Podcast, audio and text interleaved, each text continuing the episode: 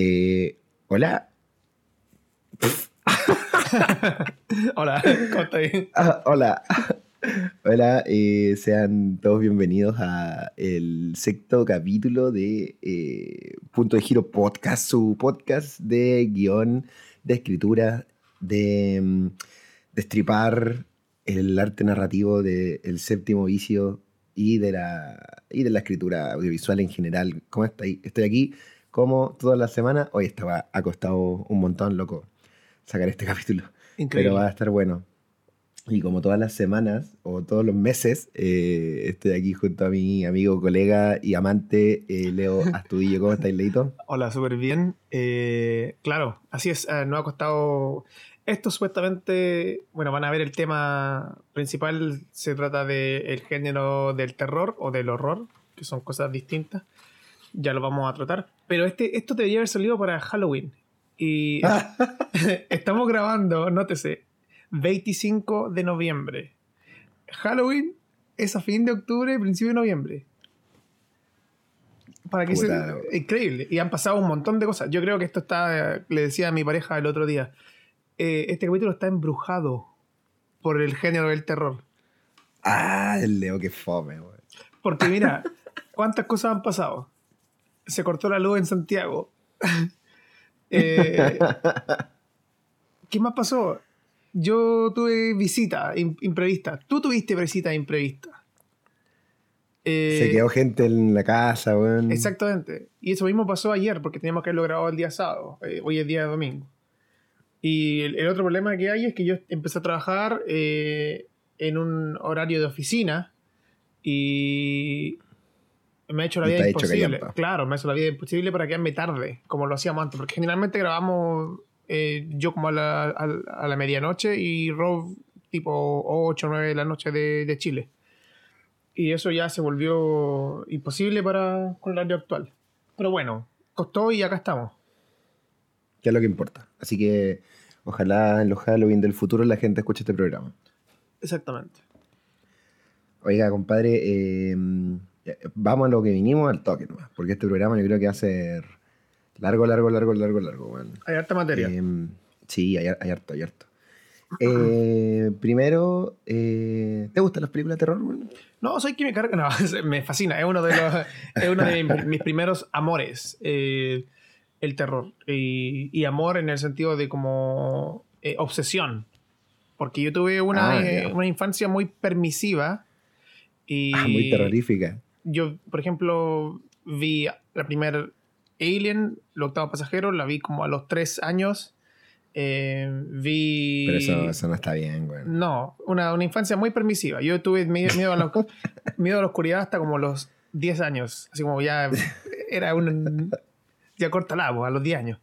Y vi también eh, de Spielberg, eh, Poltergeist, la vi como a la misma edad, 3, 2 años, una cosa así absurda. Absurdo. Entonces el terror. Poltergeist, weón. Y el terror siempre ha sido parte de, de- de mi experiencia de consumir cine. Mis VHS de niño eh, incluían 0% Disney y 100% películas de adultos, no en el sentido de naturaleza pornográfica.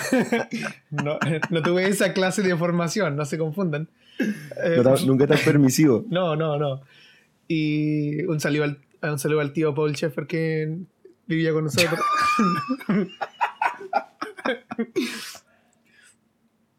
De verdad que me paso a veces.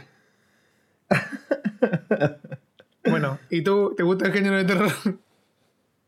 Eh, a mí, lo- lo- yo soy súper miedoso, weón. Entonces, entonces, me gusta ver las películas, películas y juegos de terror, pero, pero la paso re mal, weón. Cuando, o sea, cuando son buenas. Cuando están bien ejecutadas, la paso re mal, loco. Pero espérate, yo pensé, yo según me acordaba, porque a ti te gusta el terror. po. O sea, te Sí, gusta, po, weón. pero te, te gusta y te asustas harto. Sí, pues. La Ah. paso mal eh, también es por eso, po, ¿cachai? Como que me... eh, es muy efectivo el género en mí, pues. Ya. Ponerle... La audiencia perfecta. ¿Cómo se llama esta? Me acuerdo una me acuerdo, mira la wea- película de mierda que te voy a citar, weón, que me traumó mucho tiempo, el Ajá. proyecto La Bruja de Blair 2, weón. La 2, Como ¿y por qué la 2? La 2, weón. No sé, me da calete miedo, weón. Como... eh, la- ni- no me acuerdo mucho de la trama, pero creo que hay un momento en el que como que todos los protagonistas como que son poseídos, ¿cachai? Ujú. y, y se pueden hacer weas malas, así como Y no se matarse, acuerdan. Y cosas no se así. acuerdan, ¿no? No me acuerdo. Sí, no se acuerdan. verdad, no acu- Parece, parece que sí, weón. Y, y esa wea me daba un miedo, weón, onda de que de repente la gente que me rodeaba se volviera como loca, así, porque se, la poseía la bruja y me pitearan, pues, weón. Como, como que me daba mucho miedo esa wea, weón. Cuando salió las dos, nosotros teníamos que haber tenido máximo unos 12 años. Más o menos, pues, si ya éramos grandes, pues, weón. Sí. Pero yo me acuerdo de esa película porque salió un verano eh, latinoamericano, creo. Y en, en la población donde yo crecí estaban todas las las amistades de esa edad hablando de esa película y que era espantosa y todo lo que quiera. Y yo había visto la primera, entonces yo en mi mente me estaba haciendo una idea de una película brígida, así, pero brígida. Y después la vi y la encontré como meh, Es re mala, weón. y me decepcionó harto. Pero la primera sí que Sí, fue un fenómeno. Yo la vi, también la vi muy joven. Sí, obvio que sí, pues la primera... Además, encima me imagino que, como tantos otros, tú igual pensaste que la wea era, real, ¿o no? Bueno, la primera, por supuesto, porque no sé si la audiencia, los lo los escuchantes, que estoy inventando palabras, los auditores está- eh, están al tanto del- de la estrategia de marketing de esa película, pero esa fue la primera película eh, que se popularizó muchísimo a nivel masivo, con la que se hizo pensar de que era un, un video que fue Found encontrado, claro, real. El primer found footage, que ya como es un género que está como bien consolidado en, en Hollywood, eh, cosas como la actividad paranormal y Rec, la española. Eh, esto fue la primera como la primera idea de los productores hollywoodenses de O sea, la primera que como que llegó al mainstream. que- claro, o sea, quizá deben haber películas antes de eso, yo en realidad no lo sé, pero claro, Blair Witch y se sabía que era cierto y que estas personas habían desaparecido. A ver, eh, es del 99. Y, la, y Alien Abduction, ¿de qué año es, weón? ah, pero Alien Abduction nunca se nunca se marketeó como real. No al mismo nivel. Ah, ah, ¿no? No. Lo que se decía del Alien Abduction era, no era parte de, de la estrategia de marketing de la película, de los productores en sí. Lo que se rumoreaba eh, con la gente que le gustan las cosas paranormales, que leían la revista Conozca Más y veían Canal Infinito, eh, era de que esta película, esto pasó y que la película real no estaba disponible. Hicieron una película como bit por bit copiándola, como para que la gente pudiese Ah, verla. Porque yo me acuerdo que yo, ah. la mayoría de la gente que yo, que es de nuestra edad, los 30, los 20 y tantos, Es del 98 Alien Abduction. ya, casi en el mismo año. Misma época, más bien dicho. Pero la mayoría de la gente que, que tiene nuestra edad y que yo conozco, vieron esa película con un contexto eh, desaparecido. La empezaron a ver desde que ya había empezado, o bien tarde por ahí, por creo que Cine Canal la tenía.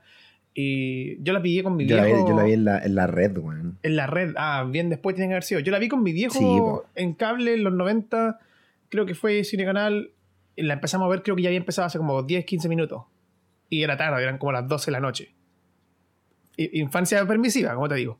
Y la vi con, la vi, la vi con mi viejo sentados los dos. Creo que había terminado recién. eh, eh, ¿cómo se- eh, los archivos X, archivos secretos X, X-Files Buena. que veía con mi, con mi viejo, infancia permisiva. Y debo, debo haber tenido menos de 10 años, yo nací en el 89. Y viendo esa wea y no entendiendo nada, y de repente te cortan y te meten entrevistas de, de pseudocientíficos hablando sobre lo que uno está viendo. Y claro, Ah, sí, no creo o que. de, o de, tes- de testigos. Exactamente. Y ni yo ni él dormimos esa noche. O sea, brígido. Pero yo me acuerdo después de haber visto el, el- uno, de los uno de los actores en esa película, salía en El Fantasma Escritor, pero la temporada 2. Entonces yo le dije, no, viejo, parece que esto es mentira. Pero sé, Rick, suena falso. Christian Aire se llama ese, ese tipo. Cacha de la memoria. Aire. Ay, con Y. Christian Aire, tiene que ser una cosa así, me imagino. Una Canadiense, wea seguro. mula. Y Christian con K. Pero bueno, Fantasma Oye, Escritor, gran, gran valor. Fantasma escritor de- derribando mitos. De que la familia MacPherson era real. Familia McPherson, claro. Y esa película Eh, termina con, un, con una foto de todos diciendo si tiene información sobre esta familia, por favor, llámate al número. Y sale un número de teléfono. Qué onda, loco. Envíe, ¿Qué onda, man? envíe Familia McPherson al 2020.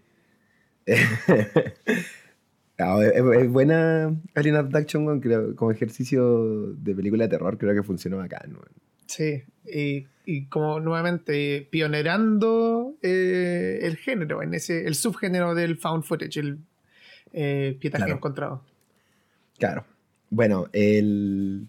partamos por, por lo básico. bueno. Lo- yo, yo creo que a lo largo de, de lo que sea el podcast, cada cierto tiempo iremos, iremos haciendo unos monográficos sobre, sobre género, valga la redundancia. eh, porque no sé qué pensáis tú, pero yo creo que igual son, son una, una parte importante, una parte medular de lo que, de lo que es el grueso de la, de la teoría cinematográfica, por el final. Como que la- las películas de género, eh, que los géneros son nada. No sé, que- no sé que la gente como que los tiene un poco mal mirados, weón, pero el los- las películas de género son, son la, la raíz, weón, del cine, weón. Y sí, El cine como industria se ha instalado gracias al, al cine de género, weón. absolutamente. Y, y más en la parte técnica que nos interesa a las cosas que conversamos nosotros en el podcast, eh, el género, el cine de género tiene sus convenciones propias. Y hemos hablado un poquito de eso sobre convenciones, sobre expectativas, cuando hablamos de tono en capítulos anteriores, de establecer un tono específico.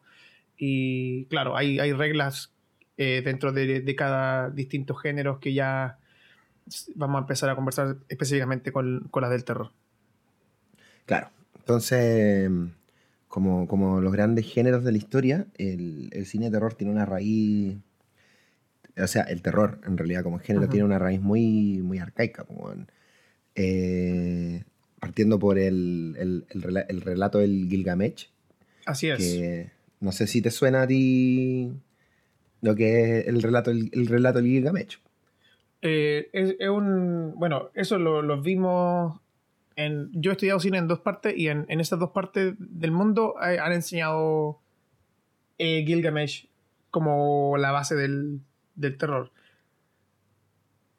Sí, po. sí po. El poema, el poema del Gilgamesh es, un, es una epopeya de la época sumeria, creo, de Sí. la época acadia, creo. Y, y bueno, es, es una, es una de las bases de la... Si no, arriesgo a decir de que es la... ¿Cómo se llama? De que es la, la, epo- la epopeya más antigua de la historia de la humanidad, hasta donde me arriesgo a decir. Eh, bueno, Eh, en Mesopotamia, así que debe ser, debe ser la, más, la más antigua. Claro, sí, debe ser, pues. Y, y bueno, en el, en el relato del Gilgamesh, lo que, para no, con- pa no contar la historia entera y, y no, y no se le spoileen, eh, en, esta, en esta odisea el- los autores sumerios como que empiezan a, a juguetear con lo que son la- las visiones de lo que sería el, el posible infierno. Entonces, mm, entonces la épica de la historia está, como toda buena épica, que después los griegos replican, está eh, llena de sucesos paranormales, de criaturas provenientes del infierno, representaciones de la muerte, seres, seres medios inmortales, ¿cachai? Sí, habla mucho de bestias. Establece como la bestia como un, como un arquetipo del terror. Claro, pues. bueno. Entonces, desde ahí, desde, desde el Gilgamesh, se, se extrae uno, una de las dos, una, o sea, más que una de las dos, una de las definiciones de lo que puede ser el terror, ¿cachai? Que vendría siendo algo así como la, la- la especulación a lo desconocido. pues. Que bueno, es una, creo que es algo que todos sabemos, o que en lo que todos podemos estar de acuerdo, que a uno finalmente le da miedo lo desconocido, pues, bueno. Exactamente. ¿Cachai? Como lo decís tú, pues, el miedo a la oscuridad, ¿cachai? Al final el miedo a la oscuridad radica en que no ves lo que, lo que está un poco más allá, ¿cachai? Al lado tuyo. pues. Entonces vuelve una vez más a ser miedo a lo desconocido. pues. Eh, y eso se ata también con, con que el, el terror per se, ¿cachai? Está muy ligado también a, a la ine- inevitabilidad de la muerte. pues. Que- Sí. Porque obvio, no sabemos lo que hay después de la muerte. pues. Entonces, nuevamente, eh, especular con lo desconocido, pues, con lo que pasa más allá de, de nuestra vida. pues. Y eso tiene que haber sido una, una incógnita. O sea, es muy obvio lo que estoy diciendo. Pero recuerden cuando eran niños y primera vez que se dan cuenta de que en algún momento tienen que morir. eh, no es. Todos tienen historias de terror sobre eso. O sea, Eh, lloré una semana, o me daba miedo ir a acostarme, o etcétera. Todos tienen historias personales sobre ese momento en que tú te llega el, el darse cuenta de que tu vida es finita. Y imagínense en el resto de la historia, cuando no había, no había más explicaciones. Claro, pues. Cuando, cuando yo era chico, de repente me da miedo. ¿Cómo se llama? Me da miedo olvidarme de respirar, weón. ¿En serio? Como que, como que, tenía, como que tenía que estar muy, muy, muy atento a respirar, weón, porque decía, se me va a olvidar algún día, como se me olvidan, como se me olvida dónde dejé la llave o cosas así, ¿cachai? Se me va a olvidar esta weón. Y me va a morir, po, por tanto. Oye, ¿y qué te produce ese meme que tú estás ahí, eh, no sé, pues mirando algún hilo desde algún foro en Reddit o 4chan y de repente algún pesadillo pone, eh, estás ahora respirando manualmente? Ah, sí, po, sí, o sea, agarrar conciencia de esa weá, pues. Es Y- como cuando te dicen, eh, a- a- ahora tienes lengua, pues. Ah, claro. Como que, la, como que la gente tampoco está consciente de la lengua, pues. weón. Y, y- y lo peor de la lengua es que darse cuenta de que la lengua no está apoyada en la base de la boca, está como flotando. Y, tení- y tienen un espacio entre la lengua y el piso de la boca. Y se Hay siente, espacio. y se siente la lengua, saliva entre. Claro. Y ahora van a tratar de acomodarla y no se puede. De es hecho, que apoyar la lengua en la traten- base de, la boca eh, es como un ejercicio, no es su posición natural. Pues, no. Y de hecho, traten de sacar la saliva que está abajo de su lengua. No van a poder. Puta la weá, lo estoy haciendo. Entonces, eh, bueno, volviendo, eh, podemos, gracias, gracias a estos dos conceptos, como que se puede reducir que eh, globalmente, eh, obviamente con excepciones, el terror involucra un acto de ignorancia respecto a lo que va a pasar y una certeza respecto a que lo único que va a pasar es morirse. Es inevitable. Exactamente. Con eso claro, eh, podemos decir de que existen dos, dos miedos, dos tipos de, de- de terror.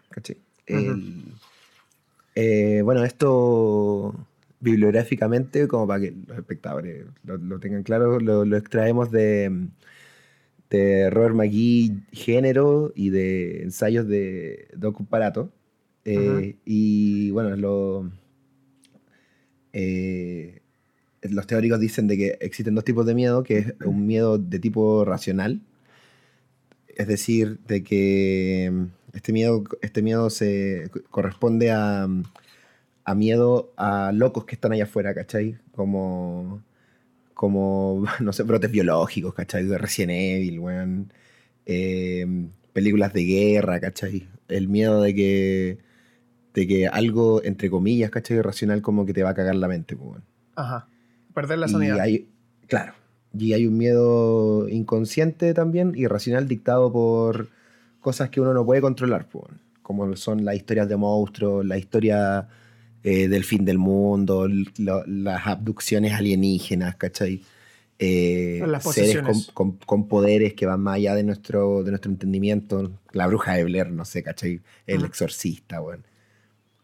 Entonces, eh, entonces eh, de nuevo, como que el, el terror responde a, a algo racional e irracional al mismo tiempo, así como a, a una ignorancia total del futuro y la certeza de que en el futuro lo único que hay es la muerte. Así que es todo muy... Es todo muy, es todo muy terrible. Finalmente, eh, como para cerrar esta introducción, eh, podemos decir de que obviamente el terror, al igual que todos los géneros, eh, se, se, eh, orbitan en torno a la época en la que son escritos. Entonces, obviamente, en la época del Gilgamesh, en la época de los griegos, el terror, el terror va a estar dictaminado por, por, la, fati- por la futilidad de la vida versus el, el dictamen de los dioses, po, ¿cachai? Entonces, tenéis criaturas como el Minotauro, ti- tienes como, bueno, en, fin, todas las criaturas que salen como en la mitología griega, ¿cachai? Y en los monstruos que aparecen en, la epopeya, en el poema del Gilgamesh, que, que simbolizan, eh, por un lado, eh, la inevi- inevitabilidad de la muerte, porque son criaturas mucho más poderosas que los humanos, y por otro lado también eh, están dictaminadas por, el, por esta voluntad inquebrantable de los dioses por sobre las personas. y, y, que las personas ante, ante, eso no van a poder hacer nada. Exactamente, no importa lo que intenten de hacer, el, eh, lo que se ha predicho eh, se cumplirá. Exactamente. Entonces, eso sí, ya lo, lo, lo llevamos a, la, a, lo que nos compete, que es el mundo cinematográfico. Podemos cachar de que, de que por ejemplo, en la, en la Guerra Fría, ¿cachai? Eh, hubo mucho cine que hablaba sobre, sobre la paranoia, pues, uh -huh. el, mundo, el mundo de la posguerra es un mundo en, en una permanente paranoia, pues, porque en cualquier momento iba a estallar una guerra, ¿cachai? Entonces tení eh, películas como esta de Wes Craven, Las colinas tienen ojos, ¿cachai? Eh, hay, Godzilla aparece en este, en este, en este escenario, el, el, Godzilla original, ¿cachai? Que es un derivado de, de la experimentación atómica. Eh, y estas ansiedades posguerra. Claro, y estas sociedades aisladas, ¿cachai? Que, que la posguerra dejó a su suerte y aparecen, bueno, aparece la masacre de Texas, ¿cachai? Y toda una, y todo un, el, el, la, el, la posguerra da, es horrible la weá, pero da, da cabida a los asesinos en serie, pues. Por supuesto, claro. Como que bueno, siempre, siempre han existido, pero, sí. pero en la, en, la pos, en la posguerra hubo un boom de, de asesinatos en serie, eh, no, solo, no solo en Estados Unidos, ¿cachai? Sino, por ejemplo, en, no sé si viste esta película que se llama Memory of Murder. Me suena. Es una película, es una película coreana, de Corea del Sur. Y se trata sobre, es, es como la, es como la, ¿cómo se llama? Es como una película de casos ¿cachai? Eh, y el caso que investiga la película es sobre el primer asesino en serie de Corea, pues, weón. Que el weón ah. es del, del 83, pues, weón. Creo que sí la he visto. Es. Es súper buena, weón. Es de policía. Es de policía. No, no, no es mucho de terror, pero. Pero el, la historia original, ¿cachai? Ocurre, ocurre en este periodo. Weón. E, esa película es la que tiene como un sospechoso que es un niño súper, como un adolescente que tiene como problemas mentales, que es como... Sí. Ah, ya, sí la he visto. Sí, exactamente. Sí, es muy buena. Sí, pues, que lo culpan de haberse violado a una mina. Claro. Sí, es terrible buena esa peli, bueno. Y bueno, eh, siguiendo como con las épocas, ¿cachai? En, en, lo, en, el, en el amanecer del cine, ¿cachai? En los años 20, como que la eh, las películas se trataban, se trataban, no sé, pues de, era, obviamente eran adaptaciones, ¿cachai? Entonces eh, respiraban mucho del cine romántico, de, la, de la literatura romántica, uh -huh. que, bueno, la literatura romántica per se eh, es consecuencia de una época, pues, es, con, es, consecuencia de una época en la que en la que el, a, a, a, hablar de las pasiones, ¿cachai? Conllevaba, conllevaba una, una narrativa trágica, pues. Bueno, ya ahí aparece no, Noferatu, Frankenstein. Byron. Y todo esto después, eh, ¿cómo se llama? Eh, acorde a su época, ¿cachai? Se chorrea hacia el cine y bueno, está eh, en la calle de la Casa Hatcher, el propio Nosferatu, ¿cachai? Eh, y, y, los autores de la época como que se suscriben, ¿cachai? A, esto, a este tipo de narrativa y tení el gabinete del Dr. Caligari, que es un peliculón. Uh -huh. En la y... primera, primera película de la historia que termina con un twist ending. Sí, bo. Sí, bo. Esa película es terrible, rara, loco. Uh -huh. Es cortito también. ¿Cuánto dura? Como 40 minutos, ¿no? Creo que un poquito más. Creo que es como. ¿Alcanza no. a durar una hora? Claro, una cosa así. Creo ya, que se, debe ser antes de una hora o un poquito más, pero es una película corta. Bacán. Y bueno, y finalmente en, en la época actual, eh, los tópicos que, rondan en, la órbita del terror responden también a los tiempos en los que vivimos, que son tiempos de mucha, de mucha inestabilidad mental, que son tiempos de, de, de, en los que otro tipo de miedos se han apropiado de, nosotros, como lo son la posibilidad del fin del mundo, eh, los brotes biológicos de nuevo. ¿Cuántas películas de zombie hay, cachai? En las que se nos arrancó el, el virus del laboratorio, ¿cachai? Y se destruyó toda la ciudad. Uh -huh. y, o incluso la misma la... Contagion. Contagion es una película que yo la termino de ver y me, tengo ansiedad por lavarme las manos. Es increíble. Es buena esa película, loco. Es terrible buena.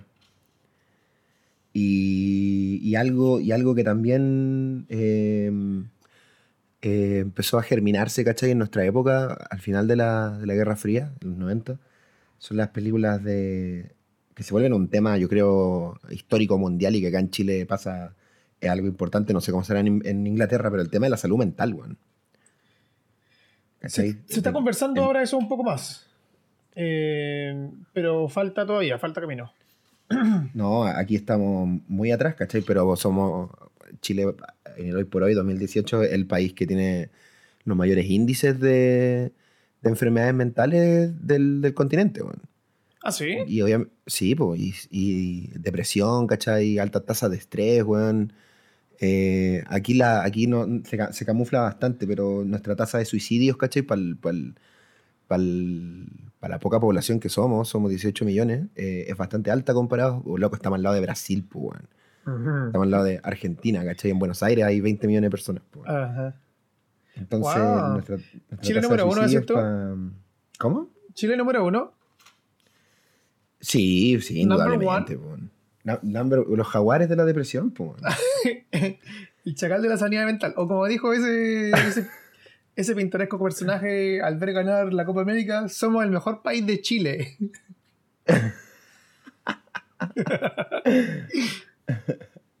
Un campeón. 850 mil personas tienen depresión como, como diagnosticada, pues. Onda que ellos deliberadamente han decidido ir al psicólogo, bueno, a, a decir, sí, yo tengo depresión, ¿cachai? Y esa es la gente que ha ido. claro, bueno, si uno de cada cinco chilenos tiene depresión, pues bueno. No me sorprende. Entonces, oye, no, pues yo que no, pues. Y entonces, si tú extrapoláis eso, no sé, pues, a, a, países como Estados Unidos, la, la, la, la, sanidad mental de países como Estados Unidos, obviamente te das cuenta que tu sociedad está enferma y te ponía a hacer películas de buenos locos, pues bueno. Uh -huh. Onda, o sea, eh, no sé, por el silencio de los inocentes, ¿cachai? So, Hostal, todo ese, todo ese tipo, todo ese tipo de, de cine, eh, Scream, bueno, los slasher en general, ¿cachai? Como que te hablan de una época eh, mentalmente enferma, bueno. ¿cachai? Ya no, siempre, siempre va a estar el diablo y los espíritus como, como gran antagonista del cine de terror y los marcianos, ¿cachai? Los monstruos, pues, bueno pero al final de la, al final de la Guerra Fría como que son personas normales, comunes y corrientes que tienen un problema en la cabeza los que empiezan a protagonizar este tipo de películas. Pues.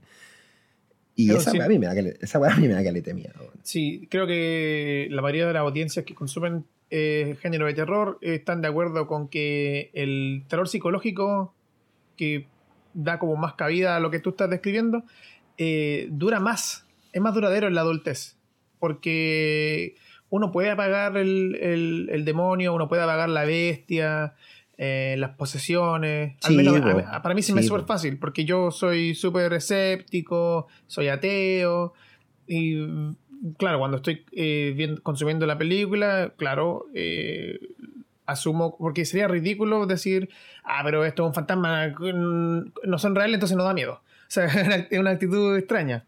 Pero no, la parte... que, si la película está buena, hay que meterse. Pues. Exactamente. Pero el, el, cine psicológico queda, queda en la mente. Incluso cuando no es tan terror per se, como por ejemplo la película Old Boy, no es de terror, pero pucha que te deja asustado por, por un tiempo, después de haberla visto.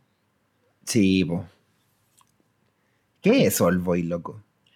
Old Boy es la coreana de... No, pero ¿qué, ¿de qué género es? No, sí, pues sí, ah, sí la conozco, pues la trilogía de la venganza. Pues. Sí, sí, sí, de Chan Wook Park. Eh, Oldboy yo creo que es un, es un thriller policíaco. Sí, ¿no? Como que entra en el, en el thriller.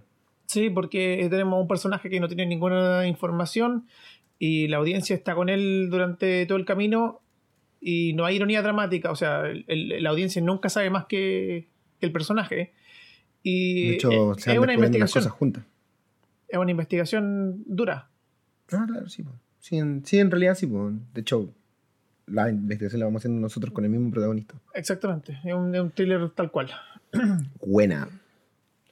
Ya, entonces, eh, cerrado esta, esta introducción sobre el terror, esta, esta, media hora introductiva sobre el terror, eh, vamos a, a, pasar a lo que vendrían siendo como la, las, las reglas principales de lo que debería a lo que vamos, de lo que vamos a llamar el terror pragmático, que obviamente es el, el en, el género del terror lo medular, pues, que no significa que todas las películas tienen que ser así, sino que son una base eh, sólida y ya eh, constituida a, lo largo de siglos de narrativa que delimitan los caminos por los que una historia de terror tiene que moverse. Exactamente, sí. Entonces, eh, tenemos la primera regla que es generar extrema repulsión en la audiencia. Es decir, que el público obviamente no tiene que querer ver lo que está viendo. Ajá. Esto de que las personas se tapan la cara, ¿cachai? Y, y, separan los dedos para que puedan ver a través de los dedos, eh, básicamente responde a esta, a esta regla, generar extrema repulsión en la audiencia. Eh, bueno, obviamente en estas reglas que vamos a enumerar, que vamos a enunciar, podemos nombrar grandes clásicos de cine, como tú dijiste, Alien, ¿cachai? Obvio. Eh, generar miedo irracional vendría siendo la segunda regla del, terror pragmático, es decir, que rompa la cordura del espectador. Onda, el espectador, como decíamos antes, el miedo se basa también, el miedo se basa en, en el desconocimiento de lo que va a suceder. Entonces, al romper la cordura del espectador, el espectador nunca va a saber lo que va a pasar. Y eso le va a empezar a generar miedo. Eh, matemáticamente así de simple. Así es. Em, por ejemplo, otra, otra regla es que el, terror no, tiene una locación específica, ¿cachai? Las situaciones que, ocurren en, en, una historia de terror no pueden ocurrir solamente en ese lugar, ¿cachai? Esto, esto es raro de, de, graficarlo, pero creo que se puede entender si tú comparáis tiburón y alien. Ajá. ¿Cachai? Porque tiburón y alien finalmente, entre comillas, muy entre comillas, son la misma película, pero tienen locaciones distintas. Y también están una está confinada a un espacio y la otra no. Claro, claro. Pero eh, es transportar, ¿cachai? El concepto de un, de un lugar a otro, solamente cambiando la locación, ¿cachai? Pero, por ejemplo, si te dijera, no sé, pues esto es como, es como tiburón, pero en un tren, ¿cachai? Como que ah, te podí ir haciendo más o menos la idea de cómo va a ser esa película, pues. Como Alien. Alien, lo que se dice del elevator pitch de Alien, que, bueno, el otro día supe que es mentira. Que cuando vendieron Alien, decía, el productor le dijo a los buenos de la Fox, eh, esto es como tiburón, pero en el espacio, pues, eso se usa caleta en el cine, no puedo creer que no es cierto. Sí, pues loco, una amiga, una, gran amiga mía estuvo estuvo en clases con el productor de Alien, pues. Ya. Y la loca le preguntó, pues, oiga, en, Sudamérica como que se dice caleta esto, ¿es verdad? Y el buen dijo, no, weón. Esa es como, es un mito, pero... Pero eh, sirve, sirve para lo que lo usan, pero no es verdad, weón. Yo lo he escuchado hasta acá eso, hasta acá en, la escuela de cine de acá y yo, han, usado ese ejemplo. Así que no es una cosa sudamericana. Es como ese mito universal de que Marilyn Manson se sacó las costillas para poder... Eh, claro, eh, es una cuestión universal que nadie, bueno. la, es galáctico. Es galáctico, claro. Ya es una wea canónica. vamos a hacer contacto alienígena. La primera wea que van a preguntar: Oye, ¿es verdad que ese cantante industrial. Entonces, em, entonces claro, pues las historias de terror tú eh, eventualmente las podrías ir, traspasando de locación en locación y el terror, cuando está bien, bien construido, va a funcionar igual, ¿cachai? A eso se refiere como este punto de no tener una locación específica. Ajá. Y claro, pues, el, ejemplo de Alien con tiburón, ¿cachai? Eh, yo creo que lo grafica, lo grafica súper bien. Clarísimo. Eh, y lo último es que el terror pragmático tiene que evitar los, las subtramas. Es decir, tiene que ir directo al grano. Y de hecho, si, si te ponía a pensar en, en, grandes exponentes del cine de terror, no existen muchas subtramas en las películas.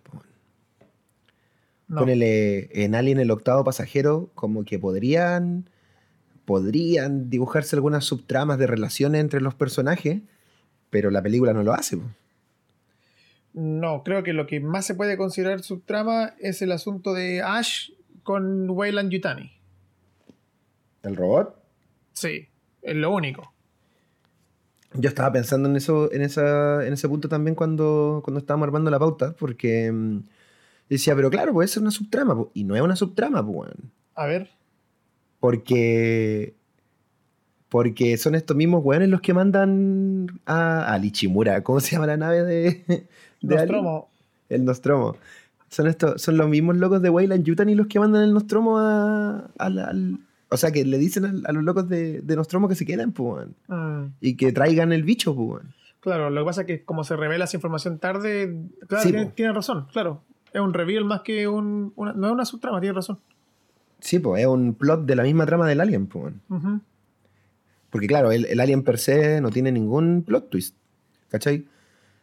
Claro, no, tienes razón. Es Entonces, información que se va revelando nada más. Exacto, exacto. Mm.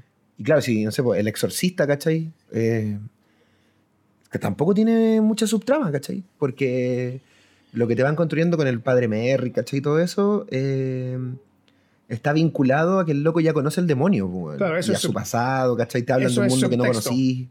Exacto, pues. weón. Sí, no es subtexto, no es sub- subtrama. Tienes. Exactamente. Y no sé, pues el conjuro, ya para no hablar tanto de películas antiguas, el conjuro, que a mí me gustó Caleta el conjuro. ¿Cuál es esa? ¿The Haunted? Eh, de Conjuring. Pero esa no es tan antigua, no es la de Daniel, la del Patrick, no sé cuántito. Sí, po, sí, po. O sea, claro, entre comillas, cine nuevo, la guaya tiene como 8 años. po. Ah, bueno. Ah, bueno, eh, ¿cómo se llama esta? Eh, Contagion. La, la ¿La de mencionaste? ¿no? Sí, la la de Soderbergh. Sí, po. Tampoco tiene. Tampoco tiene muchas. O sea, la- la- las, las tramas que. Las tramas entre comillas que uno podría. que uno podría dibujar. eh, están. to- Todas orbitan, ¿cachai? alrededor de la trama principal. po. Tienen la misma importancia, ninguna tiene menor importancia a la otra. Son Claro, historias que se van link- son historias diferentes con personajes distintos que están linkeadas a través de este evento masivo, el evento principal, que es un, un contagio viral que mata a la gente y nadie sabe por qué y cómo se originó. Exactamente. Entonces, con esas cuatro reglas, que, generar, que son generar extrema repulsión en la audiencia, generar un miedo racional, rompiendo la cordura del espectador, no tener locación específica y evitar eh, las subtramas, pasamos a eh, los cuatro, o sea, los conceptos que el terror tiene que generar en el espectador. O sea, estas son las reglas y esto es lo que tiene que suceder en el espectador cuando vean nuestra historia de terror. pues. Eh, lo primero es que el, el espectador tiene que tener la, la sensación de que los protagonistas van a sobrevivir.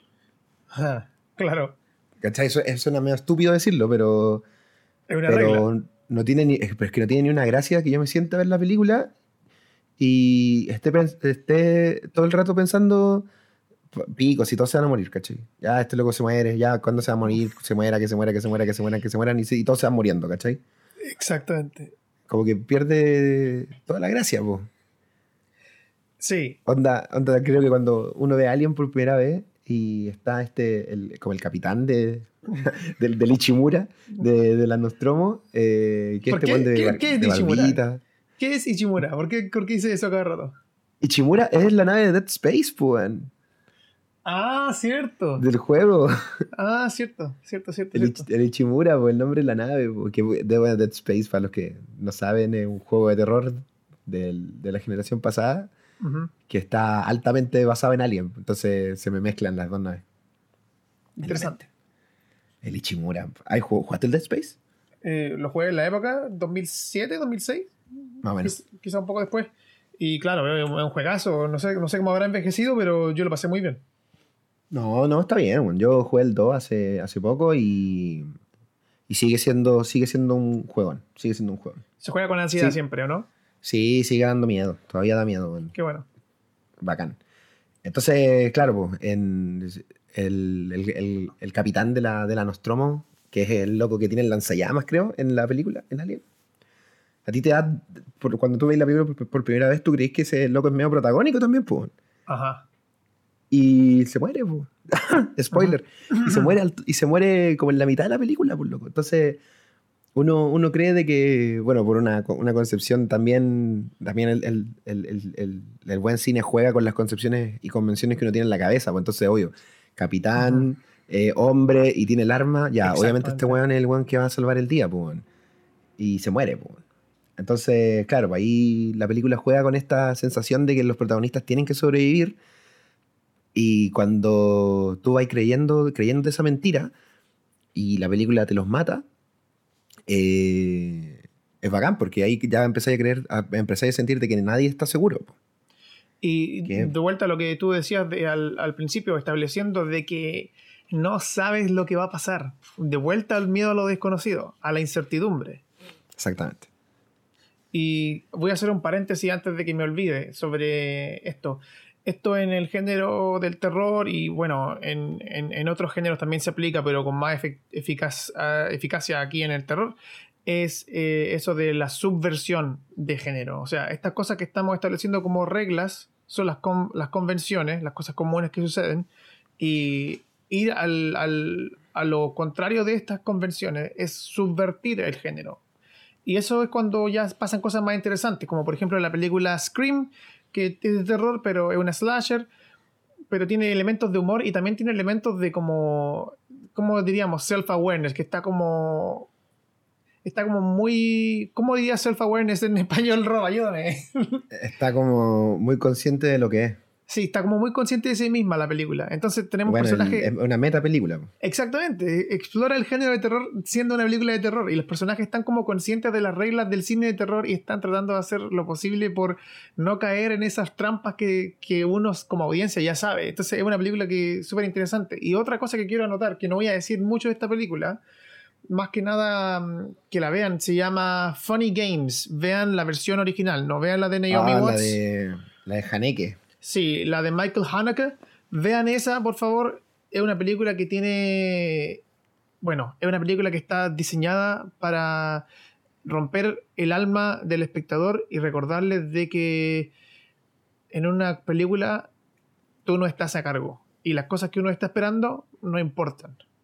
Y es muy efectiva, es muy, muy efectiva. Se llama eh, Funny Games y Naomi Watts salió en un remake, creo que es de Soderbergh también, pero bueno, no, es, de, es, de, es de Haneke.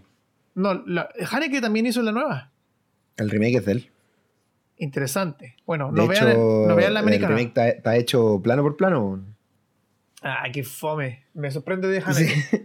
Sí. es plano por plano. Como que solo cambió, bueno, cambió los actores y cambia la, el diseño sonoro. Son, son, las dos cosas que cambian en la película. Vean la original. Eh, es muy buena. Y, también hicieron, un, rolón, hicieron una, un remake de de Psicosis también, plano por plano, que lo encontré muy necesario. Gus Van Sant, que es un, un, maestro, pero bueno. No, esa película es muy mala. Aún. Aparte sale Vince Vaughn, que mal actor no es, pero no sé, no, no pegaba. Vince Vaughn es, es, Norman Bates, ¿o no? Exactamente. Cualquier cosa. Pero bueno, eso. Oye, eso Funny Games, puta, me encantaría hablar de Funny Games, pero ponerse a hablar de la película es, un poco arruinarla. Sí, yo creo que podríamos hacer un spoiler cast aparte. De, Funny Games. Oh, sería bacán, man. Sería bacán. Eh, ¿Te gusta Haneke? Justo está hablando sobre él el otro día en La Pega, man. Sí, yo encuentro que es un. Eh, es un campeón de hablar de cosas importantes y disfrazarlos de películas consumibles. Porque es cinearte, pero es súper. Eh, es súper amable con la gente que reacia al, al concepto de cinearte. Sí, es súper, ¿cómo se llama? Em, cabe muy bien en el mainstream. Exactamente. Yo creo que por eso le ha ido muy bien.